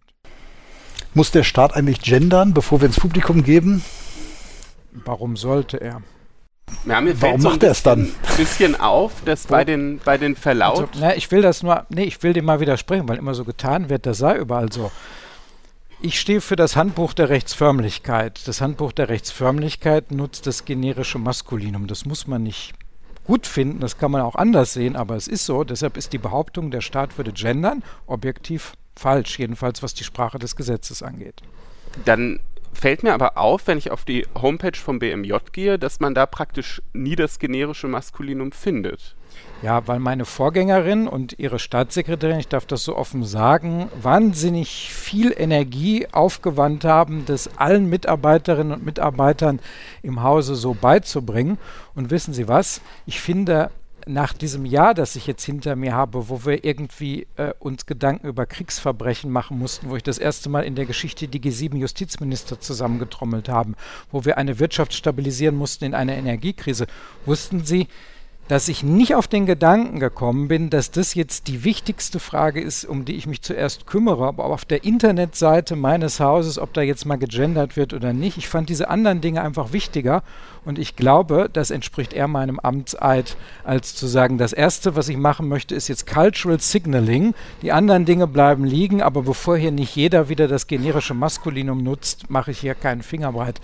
Ich finde, man kann bestimmte Themen auch echt übertreiben. Ja, ich bin kein Fan von alles durchgendern. Ich finde es auch verrückt, wenn es jetzt, ich habe gelesen, einen Asta in Berlin gibt, der entschieden hat, wenn die Anträge nicht gegendert sind, ist man nicht bereit, sich damit zu beschäftigen. Ich halte das alles für viel zu heiß äh, gegessen. Die Frage von Gleichberechtigung, von sprachlicher Sensibilität, die haben eine große Bedeutung, aber ich glaube, es gibt wichtigere Fragen als jetzt auf meiner Homepage geschrieben wird. Mhm. Dann merke ich, Sie machen da Ihren, Ihren Mitarbeitern keine, keine Vorgaben. Wie soll es denn im öffentlich-rechtlichen Rundfunk sein? Ich könnte jetzt wieder den Notausgang für Helden nehmen und sagen, um Gottes Willen, wenn ein Mitglied der Bundesregierung sich dazu äußert, wie es im öffentlich-rechtlichen Rundfunk ist, dabei ist das die Kulturhoheit der Länder, dann würden sofort möglicherweise Landesregierungen mit Mistgabeln und Fackeln vor meinem Haus stehen. Nein, ich übertreibe natürlich schamlos. Also ich als Staatsbürger äh, habe dazu eine Meinung. Als Justizminister bin ich dafür nicht zuständig, aber als Staatsbürger habe ich eine Meinung. Wissen Sie, wenn es eine Redaktion gibt, die das so machen will und glaubt, damit ein Stammpublikum binden zu können, soll sie es tun. Ich persönlich finde es manchmal ein bisschen übertrieben und anstrengend. Insbesondere auch diese Partizipialkonstruktionen, die im Moment sehr modern sind. Ich weiß, ich begebe mich jetzt an eine Universität in gefährliches Terrain, aber manchmal weiß ich gar nicht, was die richtige Tempusform dieser Partizipialkonstruktion ist. Ähm, was ist denn, also ich lese immer wieder das Forschenden, was ist denn mit den Emeriti, sind das die geforscht Habenden? Und also, na, ich will es jetzt gar nicht zu sehr karikieren, aber es ist manchmal vielleicht dann doch ein bisschen anstrengend. Ähm, aber es ist meine persönliche Meinung. Ich, wissen Sie was, ich sage einfach, soll jeder machen, wie er will. Und jetzt kann jeder fragen, was er will, nicht nur zu den Themen, die wir angeschnitten haben, sondern natürlich auch zu Kriegsverbrechen, Atomkrieg. Zu ähm, wirklich wichtigen Fragen, genau. wenn ich das so genau. schnippisch sagen darf eine Bitte dabei, bitte immer darauf achten, direkt ins Mikrofon zu sprechen, damit das dann auch auf der Aufnahme drauf ist. Aber es gibt in der Tat keine Themen, äh, die wir nicht behandeln. Einfach feuerfrei. Wenn Sie eine Frage haben, melden Sie sich gerne. Direkt hier vorne. Guten Tag, hallo. Äh, vielen Dank, dass Sie heute Abend das ausgerechnet hier an unserer Universität halten. Wir freuen uns sehr, so kann ich das auch im Namen aller sagen. Und zwar wollte ich einmal eine Anmerkung machen zu einem Satz, was Sie gesagt haben, ob es problematisch ist, äh, Wehrpflicht bei Flüchtlingen, die neu nach Deutschland kommen. Ich selber habe seit zwei Monaten die deutsche Staatsbürgerschaft, vor sieben Jahren nach Deutschland geflüchtet aus Afghanistan. Und ich möchte Ihnen sagen, das wird unsererseits überhaupt kein Problem. Wir werden die Ersten sein, die sich anmelden, wir, wir, äh, weil wir auch einen bisschen mehr national verbundene Einstellung haben als das in Deutschland der Fall ist. Und das fehlt also auch hier in Deutschland. Aber okay, das ist Teil der Integration, es zu äh, ignorieren. Und dann haben Sie gesagt, Herr Minister Buschmann, dass der Türke sich als Deutscher fühlen soll. Wie kann ich mich als Afghaner, als ehemaliger Afghaner, jetzt Deutscher, als Deutscher wirklich auch fühlen, wenn Sie nicht hart genug gegenüber Herrn Kai Wegner sich äußern, dass äh, die deutschen Staatsbürger, die am Silvester die Krawalle gemacht haben, nicht den Vornamen nach äh, deren Vornamen gefragt werden kann. Das sind Deutsche. Was, was hat das noch mit einem Vornamen zu tun? Was unterscheidet mich als Fazi zu einem deutschen Müller? Wie können Sie, ja, das ist ein bisschen problematisch. Wie können Sie da nicht hart genug gewesen sein? Sie haben kurz etwas gesagt im Bundestag darüber, aber wir haben uns im Stich fühlen lassen ich bin jetzt Deutscher, aber ich werde überhaupt nicht von Ihnen, von der Bundesregierung auch äh, verteidigt gegenüber solchen Anmerkungen. Mhm. Also erstmal möchte ich Ihnen gratulieren, dass Sie deutscher Staatsbürger äh, geworden sind und ich äh, freue mich sehr darüber. Äh, bitte, oh, bitte nehmen Sie Platz. Ähm, also ich freue mich sehr darüber. Ähm, das Zweite ist ja, ich habe ja eben diese Formulierung gewählt, wir sollen dann eben nicht über Türken oder Deutsch-Türken sprechen, sondern wir sollen über die Menschen sprechen und nicht versuchen, so Attribuierungen vorzunehmen. Wenn wir sagen, wir sind ein Einwanderungsland, dann sind wir es oder wir sind es nicht. Wenn wir ein Einwanderungsland sind, ist es eben auch was Normales, dass sozusagen Vorfahren woanders herkommen. In Wahrheit, ich meine, ich komme aus dem Ruhrgebiet, da muss man nur lang genug zurückgehen, da hat jeder irgendwie irische, polnische, französische, äh, türkische, spanische, italienische Wurzeln irgendwie. So, jetzt zu Ihrer konkreten Frage. Ich bin eigentlich in diese Debatte für einen Bundesminister sehr hart eingestiegen. Das war ja eine landespolitische Debatte und ich habe äh, sozusagen äh, im Bundestag äh, geredet in der, einer aktuellen Stunde und ich habe das ja sogar versucht, sehr persönlich an meinem eigenen Beispiel mit meinem eigenen Vornamen klarzumachen. Ich habe im Bundestag gesagt, naja, wenn man jetzt Vornamen veröffentlicht und man meinen veröffentlicht, was heißt das dann? Bin ich jetzt Kind italienischer Einwanderer? Unsinn bin ich Mitglied eines Mafia-Clans, wenn man mich irgendwie äh, erwischen würde, wenn ich eine Straftat begehe, ist Unsinn. Und dann bin ich sogar noch einen Schritt weiter gegangen. An dem Abend war nämlich der Neujahrsempfang im Bundesministerium der Justiz und der Festredner dort war der Bundesverfassungsrichter Udo, klingt sehr deutsch, Di Fabio der in der Tat einen italienischstämmigen Großvater hat, also wo man tatsächlich sogar irgendwie sagen könnte, da gibt es eine Einwanderungsgeschichte. Und also bei mir würde man auf den Eindruck kommen, ich könnte italienische Vorfahren haben, wenn man es am Vornamen festmacht. Und bei dem, der tatsächlich italienische Vorfahren hat, würde man von Vornamen das Gegenteil denken. Ich habe eigentlich versucht, durch diese Beispiele sehr hart klarzumachen, dass das für die Frage des Erkenntnisgewinns eigentlich Unsinn ist. Und ich habe dann noch weiter zugespitzt, dass wer so in eine wichtige Debatte geht, äh, dass es den Leuten eigentlich nicht um die Lösung von Problemen geht, sondern darum, Ressentiments politisch zu kapitalisieren. Und das war für einen Bundesminister, der im Parlament spricht, schon eine sehr harte und eine sehr klare Ansage hinein in äh, äh, eine solche landespolitische Auseinandersetzung, hinter der ich aber natürlich stehe, weil ich, sehe das genauso wie Sie. Äh, das heißt nicht, dass man sich nicht sozialwissenschaftlich und auch, äh, sagen wir mal, psychologisch mit der Frage beschäftigen muss, gibt es bestimmte Strukturen oder Milieus, die eine Gewalt- oder Kriminalitätsneigung fördern weil man ja auch Gegenstrategien entwickeln muss. Aber das geht nicht, indem man sich Vornamen anguckt, sondern da muss man sich anschauen, was sind Wohnsituationen, was sind Erziehungssituationen, was ist die Bildungssituation, was ist die Perspektive, was kann man machen, auch beispielsweise mit äh, äh, präventiver Sozialarbeit. Das kriegt man aber nicht hin, wenn man Vornamen veröffentlicht, sondern wenn man sowas äh, sozusagen seriös äh, sich solcher Fragen annimmt äh, und da auch Aufklärung äh, betreibt. Das gehört auch dazu, aber das macht man nicht über so eine Vornamendebatte. Ich muss noch was klarstellen. Mehrfachstaatsangehörigkeiten, weil Sie es angesprochen hat, das war vielleicht missverständlich, gab es schon immer. Schon vor 100 Jahren, 110 Jahren, das, nach dem alten Reichs- und Staatsangehörigkeitsgesetz, wenn ein Deutscher in Amerika ein Kind bekommen hat, war halt Amerikaner wegen des Geburtsorts und Deutscher, weil Vater oder Mutter Deutsche waren. Das gab es also schon immer. Es war aber früher eher so, wenn man bewusst sich einbürgern hat lassen, musste man die alte grundsätzlich aufgeben. Es gab sozusagen so einen alten Grundsatz, Vermeidung von mehrfachen Staatsangehörigkeiten. Ein Beispiel war die Wehrpflicht. Mein Punkt war nur, es könnte sein, dass die überwunden geglaubten Loyalitätskonflikte, man hat ja Wehrpflicht abgeschafft, man hat auch gesagt, wir schaffen bald den Staat ab. Und jetzt sieht man zum Beispiel vielleicht am Ukraine-Krieg, wo auch wieder ähm, gekämpft wird aufgrund von einer Wehrpflicht, vielleicht auch bald woanders. Und skandinavische Staaten haben auch noch die Wehrpflicht, dass es vielleicht wieder Konflikte geben kann, Loyalitätskonflikte, die man früher als überwunden glaubte. Das war nur sozusagen der Stein, den ich ins Wasser geworfen habe. Und ich glaube in der Tat, ich meine, es gibt ja auch Länder, die, die, die locken geradezu mit der Wehrdienst als Einbürgerungshilfe. Das äh, bin ich jetzt nicht sicher. Die Amerikaner zum Beispiel, ähm, ob das jetzt der glücklichste Weg ist. Aber ich glaube, Sie haben recht, wenn Sie sagen, es gibt womöglich eine andere Einstellung zu diesen als überholt geglaubten Begriffen Land, Nation, Heimat als in der hiesigen Bevölkerung. Das kann durchaus sein, ja. Woran liegt das eigentlich, Herr Buschmann? Also ich fand das gerade eine total spannende Beobachtung, dass Sie das so geschildert haben, dass Ihnen es vielleicht sogar leichter fällt, einen Zugang zu, äh, zu Heimat, zu Nation äh, zu finden, als jemand, der schon ganz, ganz lange da ist, der da vielleicht irgendwie Skrupel hat. Wa warum sind wir so zurückhaltend beim Patriotismus? Ja, also es gibt ja unterschiedliche Formen von Patriotismus. Ich sag mal, der, der Verfassungspatriotismus, dass wir stolz sind auf unser Grundgesetz, ist ja sozusagen etwas sehr Unproblematisches, das auch allen von den Lippen geht. Es, also ich will jetzt nicht in, mich in Banalitäten äußern, aber dass wir Deutschen vor dem Hintergrund unserer Geschichte mit dem Begriff der Nation, der ja missbraucht wurde, das ist schon klar.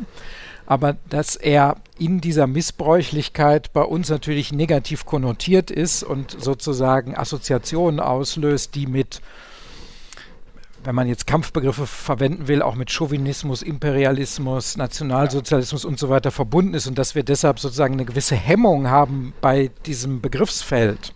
Ich glaube, das ist nachvollziehbar und dass es eben sehr viele Menschen gibt, die äh, sich eine, einer andere gar nicht sozusagen in Konkurrenz dazu befindliche Loyalität aufgebaut haben, aber dass wir ja sehr lange auch bewusst darauf hingearbeitet haben, dass wir uns auch als Europäer fühlen, weil wir eben nie wieder auf unserem Kontinent Krieg haben wollen. Also nicht im Sinne von Europa ersetzt jetzt das Deutsche, aber sozusagen, dass es Menschen gibt, die sagen, ich bin Augsburger, ich bin Bayer, ich bin Deutscher und ich bin Europäer und dass deshalb dieses Exklusive, das ja den klassischen Nationalstaat ausgemacht hat, der ja schon eine Tendenz hatte zu sagen, die Bindung an mich ist etwas so Besonderes und Exklusives, dass ich eben keine anderen Loyalitäten zulassen will, dass das vielleicht auch gar nicht mehr gewünscht ist in dieser Exklusivität, sondern dass wir uns als Deutsche fühlen und dabei auch gut fühlen sollen, aber eben gleichzeitig auch als Europäer und vielleicht eines Tages auch Angehörige einer großen Familie der liberalen Demokratien auf der ganzen Welt. Wer weiß, wo wir in 50 Jahren stehen.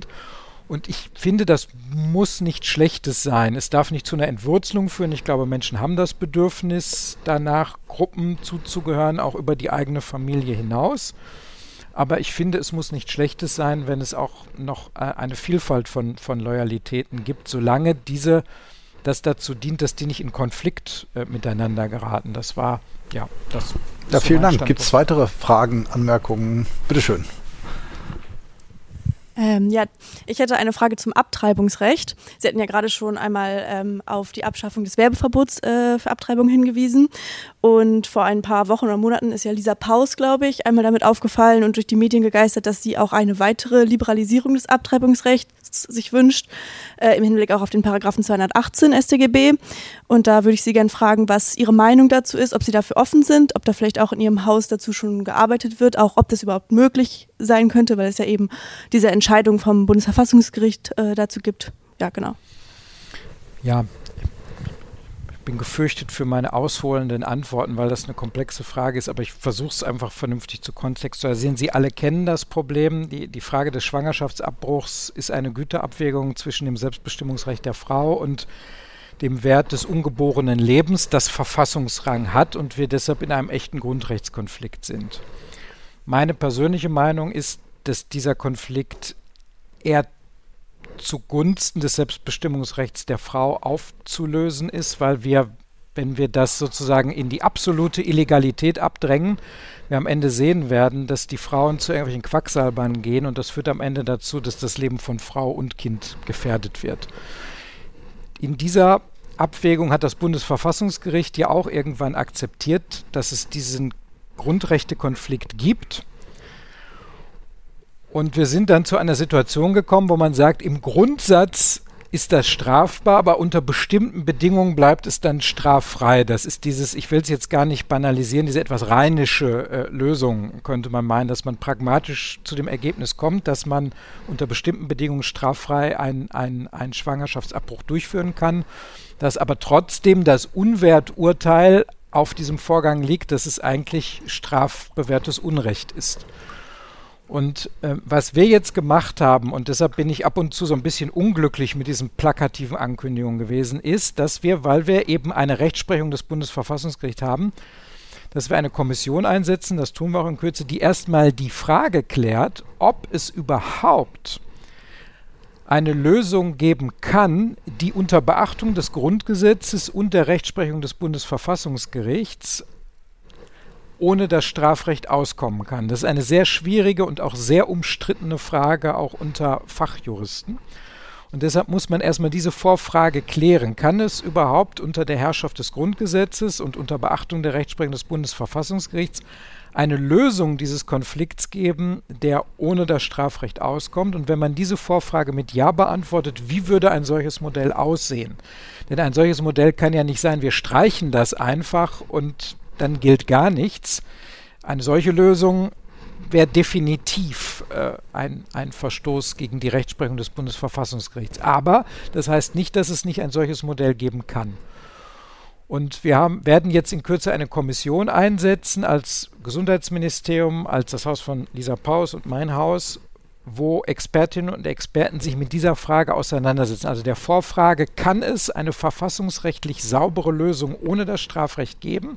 Und wenn ja, welche Bedingungen müsste eine solche Lösung erfüllen?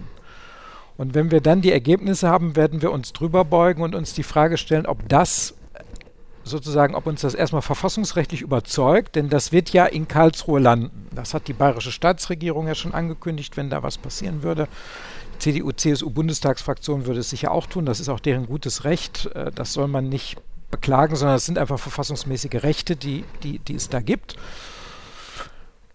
Und dann müssen wir natürlich eben schauen, ob uns das verfassungsrechtlich überzeugt, dass wir glauben, das würde in Karlsruhe standhalten und ob wir das politisch für richtig halten, weil ich kenne diese Bedingungen noch nicht. Und weil ich, und jetzt kommt mein eigentlicher Punkt, ich finde es immer etwas unglücklich, wenn man eine Kommission mit möglichst hochkarätigen Wissenschaftlerinnen und Wissenschaftlern haben möchte, die einen beraten, dass die den Eindruck haben, das sei aber nur ein PR-Stunt würden die Spin-Doktoren, glaube ich, sagen. Also das Ergebnis würde ja eigentlich schon feststehen und man sucht jetzt nur irgendwelche Leute, die Professor Doktor auf der Visitenkarte haben, die dann ihren guten Namen dafür hergeben, dass man sich dahinter verstecken kann. Und das ist es nicht, sondern es ist ein ergebnisoffener Prüfungsauftrag, der auch wirklich valide überprüft werden muss, insbesondere was die Verfassungsfestigkeit angeht, ob das auch echt Substanz hat und überzeugt. Und deshalb finde ich es nicht so gut, dass wir jetzt schon als Minister irgendwie sagen, was wir uns wünschen oder was das Ergebnis sein sollte, sondern ich halte mich da bewusst sehr zurück. Ich habe da eine persönliche Meinung zu, aber ich halte mich da sehr zurück, weil ich jetzt möchte, dass diese, dass wir erstens möglichst hochkarätige Menschen für diese Kommission gewinnen und dass die dann einfach mal ein Jahr Zeit haben, ihre Arbeit zu machen. Und dann gucke ich mir das Ergebnis an. Und das ist der Grund, warum ich es für unglücklich halte, da jetzt schon irgendwie zu sagen, dieses oder jenes sollte das Ergebnis sein, sondern wir sollten jetzt diesen, dieses, dieses Arbeitsprogramm die Kommission abarbeiten lassen. Und anders kann es im Rechtsstaat nicht sein. Wenn wir eine Verfassung haben und wenn wir eine Verfassungsrechtsprechung zur bindenden Interpretation der Verfassung haben, dann müssen wir das als Politik beachten. Und wenn wir etwas tun wollen, was damit in Konflikt gerät, müssen wir sauber prüfen, ob, ob das geht oder ob das eben rechtlich nicht geht. Man kann sich, wir waren gerade beim Verfassungspatriotismus, alle berufen sich auf den Verfassungspatriotismus, dann muss man aber zu den Prinzipien der Verfassung eben auch an den Stellen stehen, wo man sich persönlich vielleicht politisch etwas anderes wünschen würde. Und deshalb würde ich sagen, lassen wir die jetzt arbeiten, schauen uns in einem guten Jahr das Ergebnis an und äh, dann kann man konkret sagen, welche Schlussfolgerungen man daraus zieht. Haben Sie denn den Eindruck, dass die derzeitige Praxis, Praxis verfassungskonform ist? Es wurde ja geurteilt, es gibt eine Beratungspflicht im Grunde, die aber auf den Schutz des ungeborenen Lebens ausgerichtet sein muss. Und ich meine jetzt nicht unbedingt die Zahl, der doch die erhebliche Zahl für einen Wohlfahrtsstaat der Abtreibung, die wir jedes Jahr haben, sondern auch die Frage, wird faktisch eigentlich zugunsten des ungeborenen Lebens beraten, nach Ihrer Ansicht? Das ist natürlich ein ganz schwieriges Themenfeld. Ich will mal aus meiner persönlichen Meinung, aus meinem Herzen da keine Mördergrube machen. Wer sind wir als Staat, dass wir bei dieser höchstpersönlichen Entscheidung, die das Leben von Menschen auf viele Jahrzehnte prägen wird. Wer sind wir als Staat, dass wir uns anmaßen, unsere Entscheidung an die Stelle des Menschen, und das ist im Wesentlichen die Mutter, deren Leben am meisten dadurch geprägt wird. Deshalb bin ich sehr zurückhaltend darin, irgendwie verfahrenslenkend in diese Prozesse eingreifen zu wollen. Und trotzdem gilt, das Grundgesetz gilt. Wir haben im Grundgesetz eine Regel dafür, wer das letzte Wort, was die Interpretation angeht, hat. Und deshalb ist natürlich die Verfassungsrechtsprechung zu beachten. Aber ich habe persönlich eine Neigung dazu, dass ich sage, wer sind wir als Staat, dass wir bei dieser Entscheidung Menschen möglicherweise etwas versuchen aufzudrängen oder sie in eine Richtung zu drängen. Das hielte ich für ethisch falsch. Wobei meine Erfahrung ist, weil ich jetzt mal, meine Erfahrung die von Kollegen war, dass man bei der Frauenärztin, beim Frauenarzt als erstes gefragt wird, ist wirklich so, wenn gesagt wird, Sie sind schwanger, nicht herzlichen Glückwunsch, sondern erste Frage, wollen Sie das Kind behalten? Und da schien mir, es hat mich selbst überrascht, es gibt auch Leute, die dann sofort die Praxis verlassen.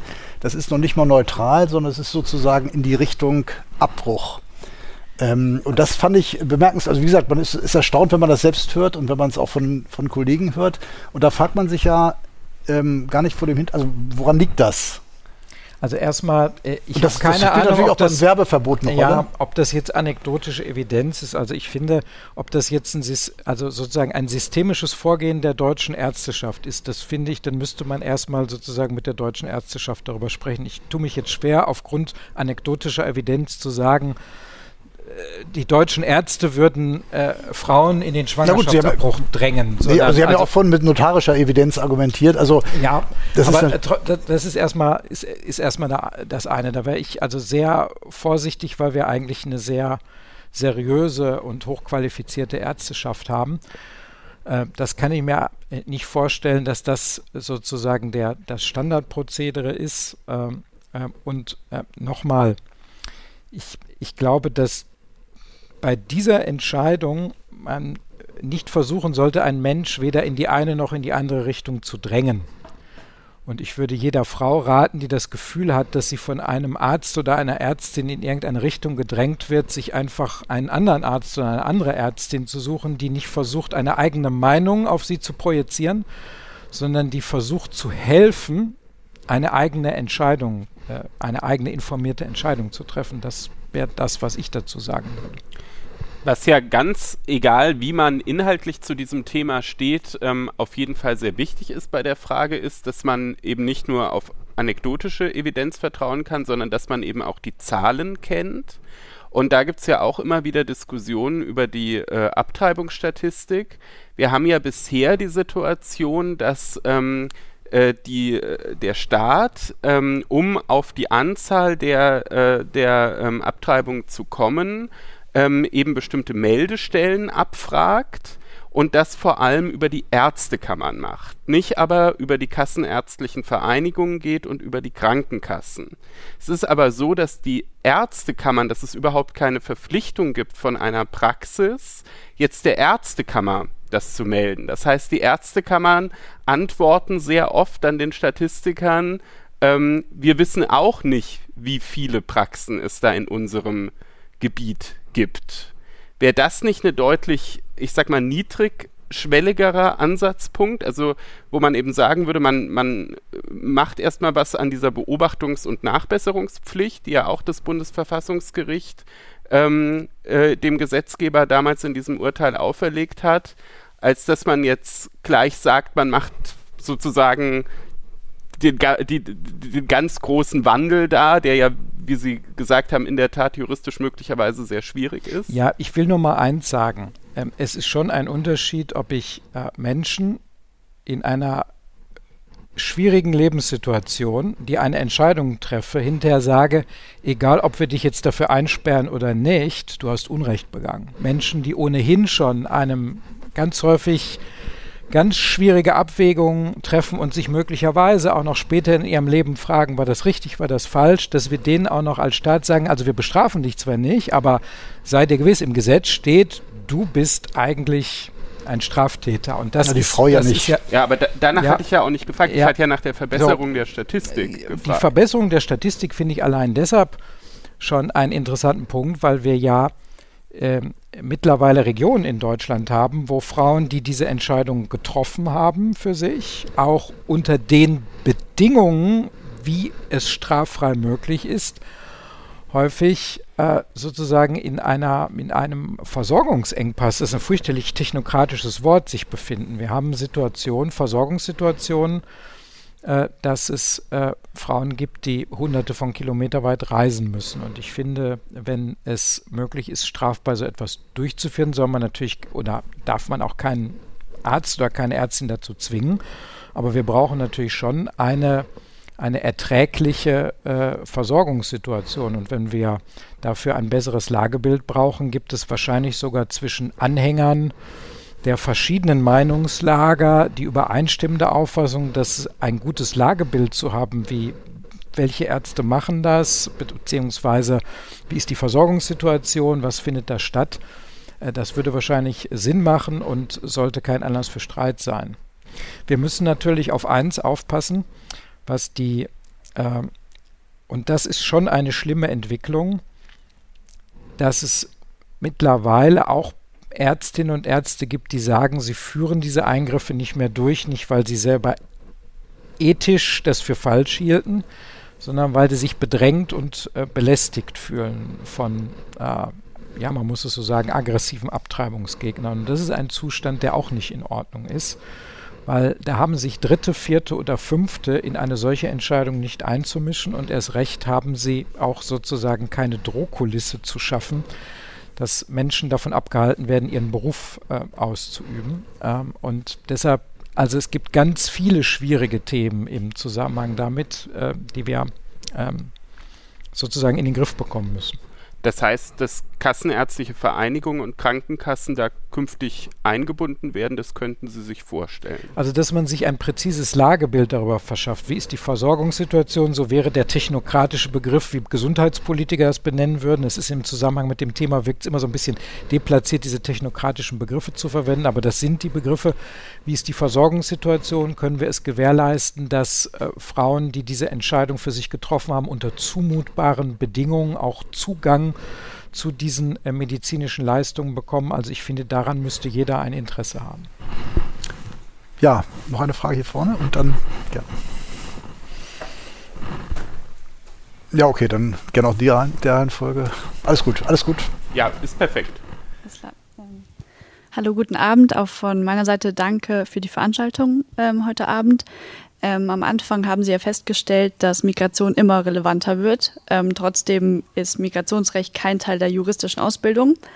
Und ähm, wir wissen alle, dass ähm, Bildung Ländersache ist. Trotzdem würde mich interessieren, ob Sie denken, dass ähm, Migrationsrecht irgendwann Teil der juristischen Ausbildung sein wird oder sein sollte, einfach aus dem Grund, dass wir dann dadurch auch viel mehr ExpertInnen hätten in dem Bereich, ähm, weil wir ja auch jetzt nicht besonders viele Fachanwältinnen oder Fachanwälte im Migrationsrecht haben. Vielleicht nehmen wir sogar direkt die zweite Frage hier vorne noch mit dazu, weil wir schon langsam in den Bereich zeitlich kommen, wo wir mal ein bisschen auf die Uhr gucken müssen. Okay, ähm, ich will nichts Falsches in den Mund legen ähm, also korrigieren Sie mich gerne. Doch zu Beginn sagten Sie, dass für Menschen, die auf dem Arbeitsmarkt bessere Chancen haben, äh, siehe so Softwareentwickler, die Staatsbürgerschaft und damit das Wahlrecht zu erlangen einfacher sein muss. Es schien zudem äh, so zu sein, als würden sie die angelsächsischen Einwanderungsbestimmen, äh, Australien, Kanada, als eine Art Vorbild sehen. Äh, das sehe ich kritisch, da man so etwas de facto nur über das Einkommen, das Kapital oder daran festlegen kann, ob man eine sichere Stelle hat. Äh, das sehe ich eben nicht als Fortschritt, denn der Fortschritt ist äh, für mich die Gleichheit und es ist so eine Art überspitzt, so eine Art Zensuswahlrecht, wenn man das ans Einkommen knüpfen würde, was für mich irgendwie nur das einzige Mittel zu sein scheint oder natürlich die Ausbildung, aber das ist natürlich auch nicht äh, eine Gleichbehandlung zwischen den Leuten. Äh, und vor allem wegen in Hinsicht auf dieses Wahlrecht ist es äh, ein großes Problem, weil äh, früher gab es ja so, ein, so eine Art äh, äh, ich sag mal, die am Anfang der, der französischen Republik, ja. da gab es ja erstmal, wurde das ja auch, das Wahlrecht an Bedingungen geknüpft. Natürlich, man musste ein Mann sein, aber man musste auch noch gedient haben und äh, ein Salär und Steuern zahlen und sowas. Und äh, der Fortschritt war dann halt das äh, universelle Wahlrecht. Und ich finde, das kann man so beibehalten. Und äh, dann wäre es vielleicht noch interessant, äh, was zum Wahlkampf für äh, in Deutschland von Ausländern zu machen, denn der wird betrieben. Ich war dabei für Mélenchon. Ja, also erste Frage betraf das Migrationsrecht. Ähm, die, die erste Antwort ist eine pragmatische, legen Sie sich nicht zu sehr auf die Goldwaage. Würde ich dafür sorgen, dass Sie sich damit im Examen rumschlagen müssen. Sie würden mich alle verfluchen, weil es ist chaotisch, es ist unsystematisch, es ist fallgetrieben. Es wäre eine Zumutung. Das gilt ja auch für Steuerrecht und einige andere Gebiete. Genau, die aber auch im Regelfall nicht Gegenstand der Prüfung sind. Also diejenigen, die sozusagen, wenn sie jetzt keine Steuerberaterprüfung machen, im Rahmen der ersten juristischen Staatsprüfung mit Steuerrecht konfrontiert würden, Uiuiui, das, das wäre. Trotzdem haben Sie natürlich einen Punkt. Wir brauchen natürlich qualifizierte Rechtsberatung auf diesem Gebiet. Der Weg ist, glaube ich, aber nicht eine Ausbildungsreform, weil ganz ehrlich, selbst wenn Sie ein, zwei Semester Gesellschaftsrecht gehört haben und dann im ersten Staatsexamen sogar eine tolle äh, Klausur mit äh, äh, zweistelliger Punktzahl geschrieben haben, weil Sie dann erklären können, was ein GmbH-Geschäftsführer mal falsch gemacht hat. Sie sind nicht qualifiziert, jemanden in der Praxis dann qualifiziert zu beraten. Es tut mir total leid, dass ich das jetzt sagen muss, sondern äh, auch dann, auch wenn Sie Gesellschaftsrecht machen wollten, empfiehlt es sich, am besten bei jemandem auch ein paar Jahre zu lernen, der das auch selber schon gemacht hat. Es gibt die Fortbildung als Fachanwälte und so weiter, aber zu glauben, man kann man trotzdem sehr hohes Einstiegsgehalt erzielen, auch wenn man keine Ahnung hat, äh, aber man kann es noch nicht. Ja, da könnte ich jetzt auch aus eigener Anschauung was erzählen, aber ich, ich, ich kann auch das Feld wechseln. Also mit dem Wissen, mit dem Sie durch das erste Staatsexamen sogar sehr gut kommen, sind Sie methodisch gut vorbereitet, sich in Rechtsgebiete einzuarbeiten. Das ist das, glaube ich, wesentliche Lernziel. Aber zu glauben, dass mit dem Faktenwissen und der Kenntnis der Rechtsprechung, die Sie aus dem ersten Staatsexamen mitnehmen, dass Sie draußen auf einem Spezialgebiet gute Rechtsberatung leisten könnten. Also ich, vielleicht wird das an der Universität, ich weiß nicht, ob das an der Universität behauptet wird, ich glaube nicht, weil das es, das, das ist nicht so, sondern was sie im Studium lernen, und das ist auch ein gutes Lernziel. Und ich finde zum Beispiel auch ein Lernziel, dass die deutsche Juristenausbildung, über die ja viel auch Negatives gesagt wird, sie anderen Systemen auch überlegen macht, weil sie ein sehr hohes Methoden-Know-how erwerben anhand bestimmter Rechtsgebiete. Aber es ist nicht sozusagen das punktuelle Wissen. Meine persönliche anekdotische Evidenz, ich hatte sehr viel mit englischen und amerikanischen Rechtsanwälten zu tun, als ich selber als Rechtsanwalt gearbeitet habe, die dann ein, ein Spezialgebiet haben, auf dem sie total super sind. Aber wer sie fragen, die was links und rechts der Spur, dann haben die sofort Angst, einen Haftungsfall zu riskieren, die sagen gar nichts. Während die deutschen Anwälte dann sagen, okay, ich muss vielleicht mal nachschauen oder so, aber durch diesen methodischen Zugang schon sehr viel breiter aufgestellt sind. Und das ist das, worauf sie das erste Staatsexamen vorbereitet. Die methodische Fähigkeit, sich dann ein Gebiet zu erschließen.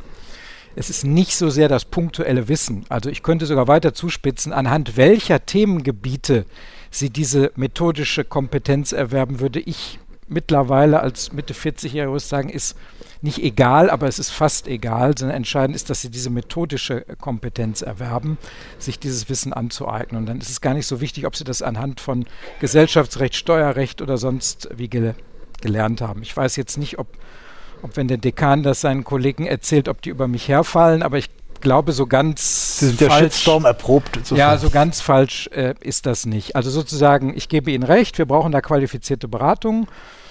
Äh, und der Zugang dazu ist äh, sozusagen, dass sich auch mehr Leute darauf spezialisieren, das auch machen. Das muss auch ordentlich vergütet sein. Das ist für die praktische Relevanz auch bedeutsam. Also auch beim Gebührenrecht muss das entsprechend äh, abgebildet sein. Aber ich glaube nicht so sehr, dass dafür die entscheidende Stellstraube der Examensstoff ist, weil da steht das Methodische im Vordergrund. Jetzt zu der zweiten Frage.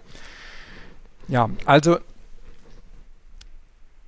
ich glaube, dass wir uns tatsächlich äh, ein Stück weit zum Beispiel an Kanada orientieren. Das Punktesystem, mit der wir die Fachkräfteeinwanderung organisieren, hat ja sein Vorbild in Kanada. Aber ihr, der Schwerpunkt Ihrer Frage oder sozusagen Ihrer Sorge, die Sie gesagt haben, steckt in dieser gezielten Anwerbung von hochqualifizierten Fachkräften, bei denen wir dann das Ziel haben, dass sie auch unsere Staatsbürger werden, damit das Wahlrecht bekommen, ist da nicht ein Hauch von Ungleichheit drin, wenn wir das eins zu eins äh, vergleichen mit den Staatsbürgern, die ihre Staatsbürgerschaft durch Geburt erworben haben, wo wir natürlich niemals, und das wäre auch verfassungswidrig, auf den Gedanken kämen, ein timokratisches oder ein gestuftes äh, Wahlrecht einzuführen oder wo wir, wo es auch völlig verfassungswidrig wäre zu sagen, nur wer sozusagen der Erwerbsarbeit nachgeht, dürfte wählen. Also die Frage kann man ja stellen.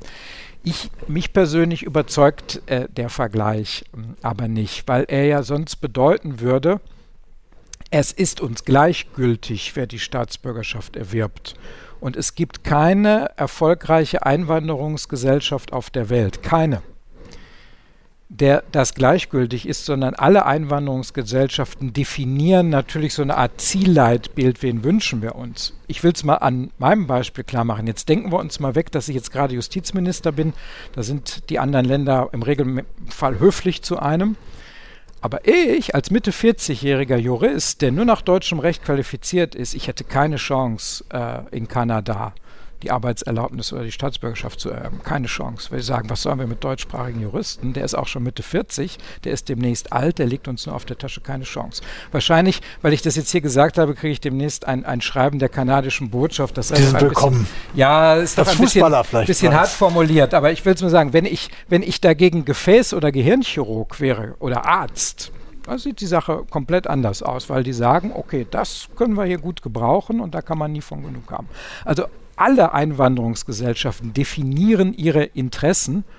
Und das hat sogar, äh, das hat nicht nur was von Eigennutz, sondern das führt auch dazu, dass Einwanderung auf Akzeptanz in der Gesellschaft stößt, weil äh, sozusagen, wenn man Einwanderung so organisiert, dass ein Land dadurch stärker wird, dass es seine eigenen Probleme löst, dann sagen dann hat man weniger Probleme mit Xenophobie äh, und äh, ganz unangenehmen pathologischen Situationen wie Ausländerhass und, und auch politischem Extremismus. Und das ist mein Standpunkt, den muss man nicht teilen. Also auch das ist jetzt keine Formel, wo ich sagen kann, zwei und zwei ist vier und das müssen Sie jetzt anerkennen.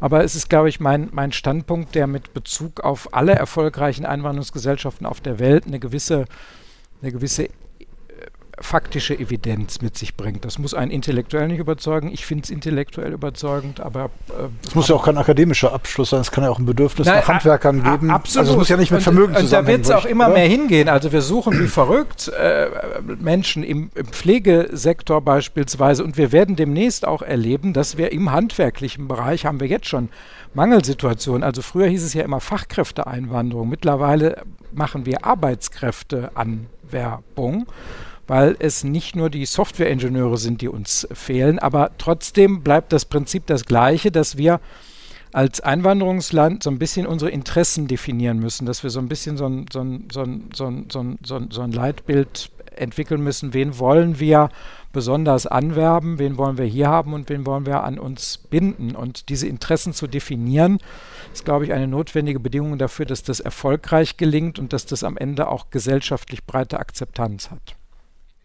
Ich habe eben mal so ein bisschen Blickkontakt zu den Mitarbeitern des Ministers aufgenommen ähm, und versucht daraus zu lesen, wie wir das jetzt mit dem Zeitmanagement machen. Ich würde sagen, zwei Fragen können wir noch machen. Dann müssen wir aber so langsam zum Ende kommen, auch mit Rücksicht darauf, dass es heute Abend ja durchaus noch was zu trinken gibt, wie mir die legale Drogen gibt es noch. Legale Drogen gibt es noch, wie Oder mir die Fachschaft verraten hat. Ähm, aber wir nehmen jetzt noch zwei, ähm, zwei ähm, Fragen hier in der Mitte. Einmal dort, ähm, hier direkt in der Mitte, genau. Ja. Guten Abend, Herr Minister Buschmann. Vielen Dank, dass wir hier die Möglichkeit heute erhalten, mit Ihnen in den Dialog treten zu können. Sie haben es im Hinblick auf die Migrationspolitik angesprochen. Deutschland, die deutsche Verwaltung steht zunehmend vor der Herausforderung, immer mehr Fälle bearbeiten zu müssen und es bedarf gewisser äh, Möglichkeiten, dem entgegenzutreten im Hinblick auf ähm, Verwaltung, Integration, aber auch beispielsweise im Hinblick auf äh, Gerichte und zunehmend durch beispielsweise Legal Tech angestrebte Masseverfahren. Ähm, wie würden Sie es aus juristischer Sicht, ähm, beispielsweise im Hingebung auf neue Gesetze, aber auch beispielsweise im Hinblick auf Verwendung von neuen künstlichen Intelligenzen. Beispielsweise vergangenen letzten Jahres ist eine neue Software auf den Markt gekommen, ChatGPT. Es gab auch einen Artikel in der FAZ darüber. Ähm, sie kommt aus den USA. Wie würden Sie beispielsweise die Verwendung solcher Software bewerten? Würden Sie das positiv sehen oder ist es auch risikovoll im Hinblick auf die deutsche Staatssicherheit? Wie stehen Sie im Hinblick auf diese Digitalisierung der Justiz? Vielen Dank. Dann nehmen wir noch eine Abschlussfrage jetzt dazu. Vielleicht die Dame außen? vielen Dank, also vielen Dank, dass Sie da sind und unsere Fragen beantworten. Ähm, meine Frage ist aus dem Familienrecht.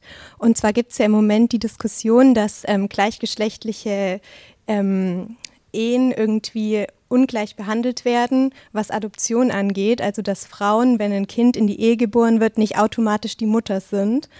Was ist Ihre Meinung dazu und gibt es da irgendwie auch eine Entwicklung im Moment? Jawohl, also einmal äh, die Anwendung von, von Legal Tech und künstlicher Intelligenz. Also ich finde, man kann um die Justiz jetzt keinen Zaun bauen, äh, dass wir den technischen Fortschritt nicht reinlassen. Und andererseits gibt es den Anspruch auf den gesetzlichen Richter. Und in diesem Spannungsfeld, glaube ich, kann man sehr klar sagen, also alle Systeme, die eine Assistenzfunktion entwickeln, die also einem Richter helfen, schneller zu guten Entscheidungen zu kommen, wo aber der Richter selber die Entscheidung trifft, finde ich unproblematisch. Im Gegenteil, das müssen wir tun. Weil äh, offen gestanden gut ausgebildete, qualifizierte Juristinnen und Juristen, wie Sie sie alle äh, werden, und wenn wir sie für den Staat gewinnen wollen, wollen natürlich unter, mit modernen Arbeitsmethoden arbeiten wenn man irgendwann den Eindruck hätte, wenn man in eine mittlere oder große Kanzlei geht, arbeitet man wie im 21. Jahrhundert und wenn man zum Staat geht, dann arbeitet man wie im 20. oder im 19. Jahrhundert, wird sich das negativ darauf auswirken, ob wir für den Staat auch gute Leute gewinnen können. Und das würde die Qualität von Rechtsprechung senken. Das heißt, man muss erstmal für alles offen sein. Also es gibt zum Beispiel mittlerweile auch Software, die so ein bisschen Richter daran erinnert, dass es ganz gut wäre, einheitliche Maßstäbe zum Beispiel auch im Strafrecht zu haben und so weiter und so fort. Und all das, was so ein bisschen hilft, zum Beispiel auch persönlichen Bias zu überwinden, ist sogar aus der Sicht der Gleichbehandlung und des Rechtsstaates äh, sogar äh, ein, ein Vorteil und nicht nur ein Effizienzgewinn, sondern auch ein Qualitätsgewinn. Aber dass wir den Anspruch auf den gesetzlichen Richter und eine Entscheidung durch einen gesetzlichen Richter, und das ist eben ein Mensch, äh, haben, das steht für mich genauso fest. Also die letzte Entscheidung muss beim Menschen liegen, aber, aber Systeme zu nutzen, die einem dabei helfen, das qualitativ besser zu machen, vielleicht auch quantitativ effektiver zu sein, äh, da darf es keine Vorbehalte geben. Und ob wir, wenn wir mit solchen Systemen dann arbeiten, dass wir die natürlich selber als Staat auch durchschauen müssen, vielleicht auch unter Kontrolle haben müssen. Das ist ein berechtigter Gedanke. Aber so, also so Sorgen, dass das jetzt alles nur aus den USA kommen könnte, mache ich mir nicht. Wir haben mittlerweile in Deutschland eine sehr lebendige, sehr kreative Legal Tech-Szene. Und ich glaube, dass wir am Ende wahrscheinlich in Deutschland Anwendungen für das deutsche Recht den Ehrgeiz müssten wir haben, besser hinkriegen müssten als irgendwo jemand, der im Common Law groß geworden ist und im Silicon Valley sitzt. Weiß ich nicht, ja, aber das glaube ich, die Chance haben wir mit den klugen Köpfen, äh, die wir hier haben. Zum Familienrecht. Also genau das ist eine Sache, äh, die wir uns vorgenommen haben. Ich wäre da offen gestanden in einem ersten Schritt schon weiter. Für alle, die mit der Situation äh, nicht vertraut sind, wenn ein Mann und eine Frau verheiratet sind und ein Kind wird in diese Ehe geboren, dann wird übrigens unabhängig von der biologischen Vaterschaft, wird man einfach stellt das Recht fest, was übrigens auch eine Schutzfunktion für das Kind hatte. Das war jetzt also sozusagen ein, ein, ein Versuch, Dinge pragmatisch zu regeln. Dann sind, äh, ist, der, ist der Ehemann ist dann der Vater des Kindes und die Frau ist die Mutter und dann ist klar, beide haben eine rechtliche Beziehung zu dem Kind. Jetzt haben wir gesellschaftliche Veränderungen. Es ist äh, Gott sei Dank mittlerweile auch akzeptiert, dass äh, ähm, es lesbische Paare gibt, dass die zusammen leben und dass die zusammen auch Kinder haben wollen. Und dann gibt es zum Beispiel äh, den Weg über die anonyme Samenspende, und bislang ist es dann so, dass eine Frau, die dann die biologische Mutter ist, ähm, hat dann eine rechtliche Beziehung zum Kind und ihre Partnerin nicht, es sei denn, sie vollzieht diese Adoption. Und das wollen wir ändern. Ich finde, bei der anonymen Samenspende ist das auch überhaupt kein Problem, weil der biologische Vater da von Anfang an klar gemacht hat, ich will mit der Erziehung nichts zu tun haben, ich will in Wahrheit mit diesem Kind nichts zu tun haben. Das ist so einfach, das hätte ich gerne schon im letzten Jahr schnell gemacht, um dieser, das ist die größte Personengruppe, der schon eine Erleichterung zu erschaffen. Es gibt allerdings Verbände, die hatten die Sorge, oh, wenn der Buschmann den einen wichtigen Fall schnell macht, wer weiß, ob er die anderen da auch noch erledigt. Die haben mir dann alle Briefe geschrieben und haben gesagt, bitte, bitte, bitte alles in einem Abwasch. Es gibt Konstellationen, die aber etwas komplizierter zu regeln sind. Nicht, weil ich die ethisch irgendwie anders bewerte oder da eine Stufung, äh, eine Wertstufung reinbringen will, aber wenn man es zum Beispiel mit der privaten Samenspende zu tun hat, dann muss man sich zum Beispiel die Frage stellen, wie muss das dokumentiert sein? Weil wenn man, also wie immer im Leben, wenn Menschen faktisch miteinander handeln und dann irgendwann der biologische Vater oder der Samenspender auf die Idee kommt, ich eigentlich im Laufe der Schwangerschaft möchte ich doch mehr mit diesem Kind zu tun haben, dann hat man was immer das Schlimmste ist im Recht, schon mal mindestens eine Drei-Personen-Konstellation. Das kennen Sie aus dem Bereicherungsrecht, da fängt der Horror an. Und ich will das gar nicht banalisieren, aber weil es da wirklich auch zu äh, schwierigen Fragen kommt, müssen diese schwierigen Fragen auch vernünftig rechtlich geklärt sein, damit die Menschen auch genau wissen, was müssen sie tun und worauf können sie sich verlassen. Und das erarbeiten wir gerade. Da möchte ich äh, in diesem Jahr auch gerne einen, einen, einen Referentenentwurf zu vorlegen. Aber das war ein bisschen komplizierter als die, die, die Fallkonstellation des anonymen Samenspenders. Aber wie gesagt, es gab den Wunsch aus der Szene oder von Betroffenen, das alles, also das nicht aufzusplitten und das in zwei Schritten zu machen, sondern in einem. Und deshalb kommt das erst dieses Jahr als Gesamtpaket und nicht sozusagen in zwei Schritten, wo wir im letzten Jahr schon äh, eine Erleichterung sehr schnell hätten machen können. Aber es kommt. Ich halte das für richtig. Es ist gesellschaftliche Normalität und äh, ein, ein lesbisches Paar, das Eltern sein möchte, dass dann beide das Bedürfnis haben, eine rechtliche Beziehung zu dem Kind zu haben, das halte ich für äh, total plausibel und natürlich und es wäre irgendwie komisch, wenn es anders wäre. Vielen Dank, Herr Buschmann. Ich habe bei unserem Live-Podcast in München gelernt, dass der bayerische Justizminister mehr Personenschützer als Kompetenzen hat. Bei Buschmann ist es sozusagen umgekehrt. Er kommt ohne großes Begleitkommando äußert sich aber sehr kompetent, insbesondere ist ein ausgebuffter Medienprofi, würde ich sagen, was jetzt durchaus nicht negativ gemeint ist aus meinem Munde. Ganz herzlichen Dank auch Ihnen für die rege Beteiligung und dass Sie sich gestellt haben, lieber Herr Buschmann. Vielen Dank. Vielen Dank, Herr Müller. Vielen Dank, meine Damen und Herren. Es hat mir großen Spaß gemacht. Wir haben uns sehr gefreut, dass Sie heute bei uns im Podcast alle dabei waren und es gibt vielleicht sogar die Chance, dass wir uns schon ziemlich bald wiedersehen. FAZ Einspruch ist vor wenigen Monaten äh, fünf Jahre alt geworden und das feiern wir am 16. März in äh, Kronberg in der Nähe von Frankfurt und es gibt ein großes Gewinnspiel zum ähm, Jubiläum von FAZ Einspruch. Da kann man gewinnen, bei dieser Jubiläumsparty dabei zu sein. Wer da mitmachen möchte, ähm, kann das tun unter faz.net slash Einspruch Bindestrich 5 als Zahl geschrieben. Und ähm, wer sagt, naja, 16. März habe ich eigentlich schon was anderes vor, ähm, sie sollten trotzdem mitmachen, weil sie gewinnen als Sofortgewinn ähm, ein äh, Probeabo ähm, kostenlos, drei Monate FAZ-Einspruch, sodass sie auch alle Artikel, die es auf der Einspruch-App gibt, kostenlos zur Verfügung haben. Und ähm, es gibt auch noch ein paar Bücher von Reinhard Müller zu gewinnen. Also es ist sozusagen, es ist sozusagen aus mehreren Gründen vernünftig, ähm, da mitzumachen. Ihnen nochmal herzlichen Dank fürs Zuhören und bleiben Sie Einspruch treu.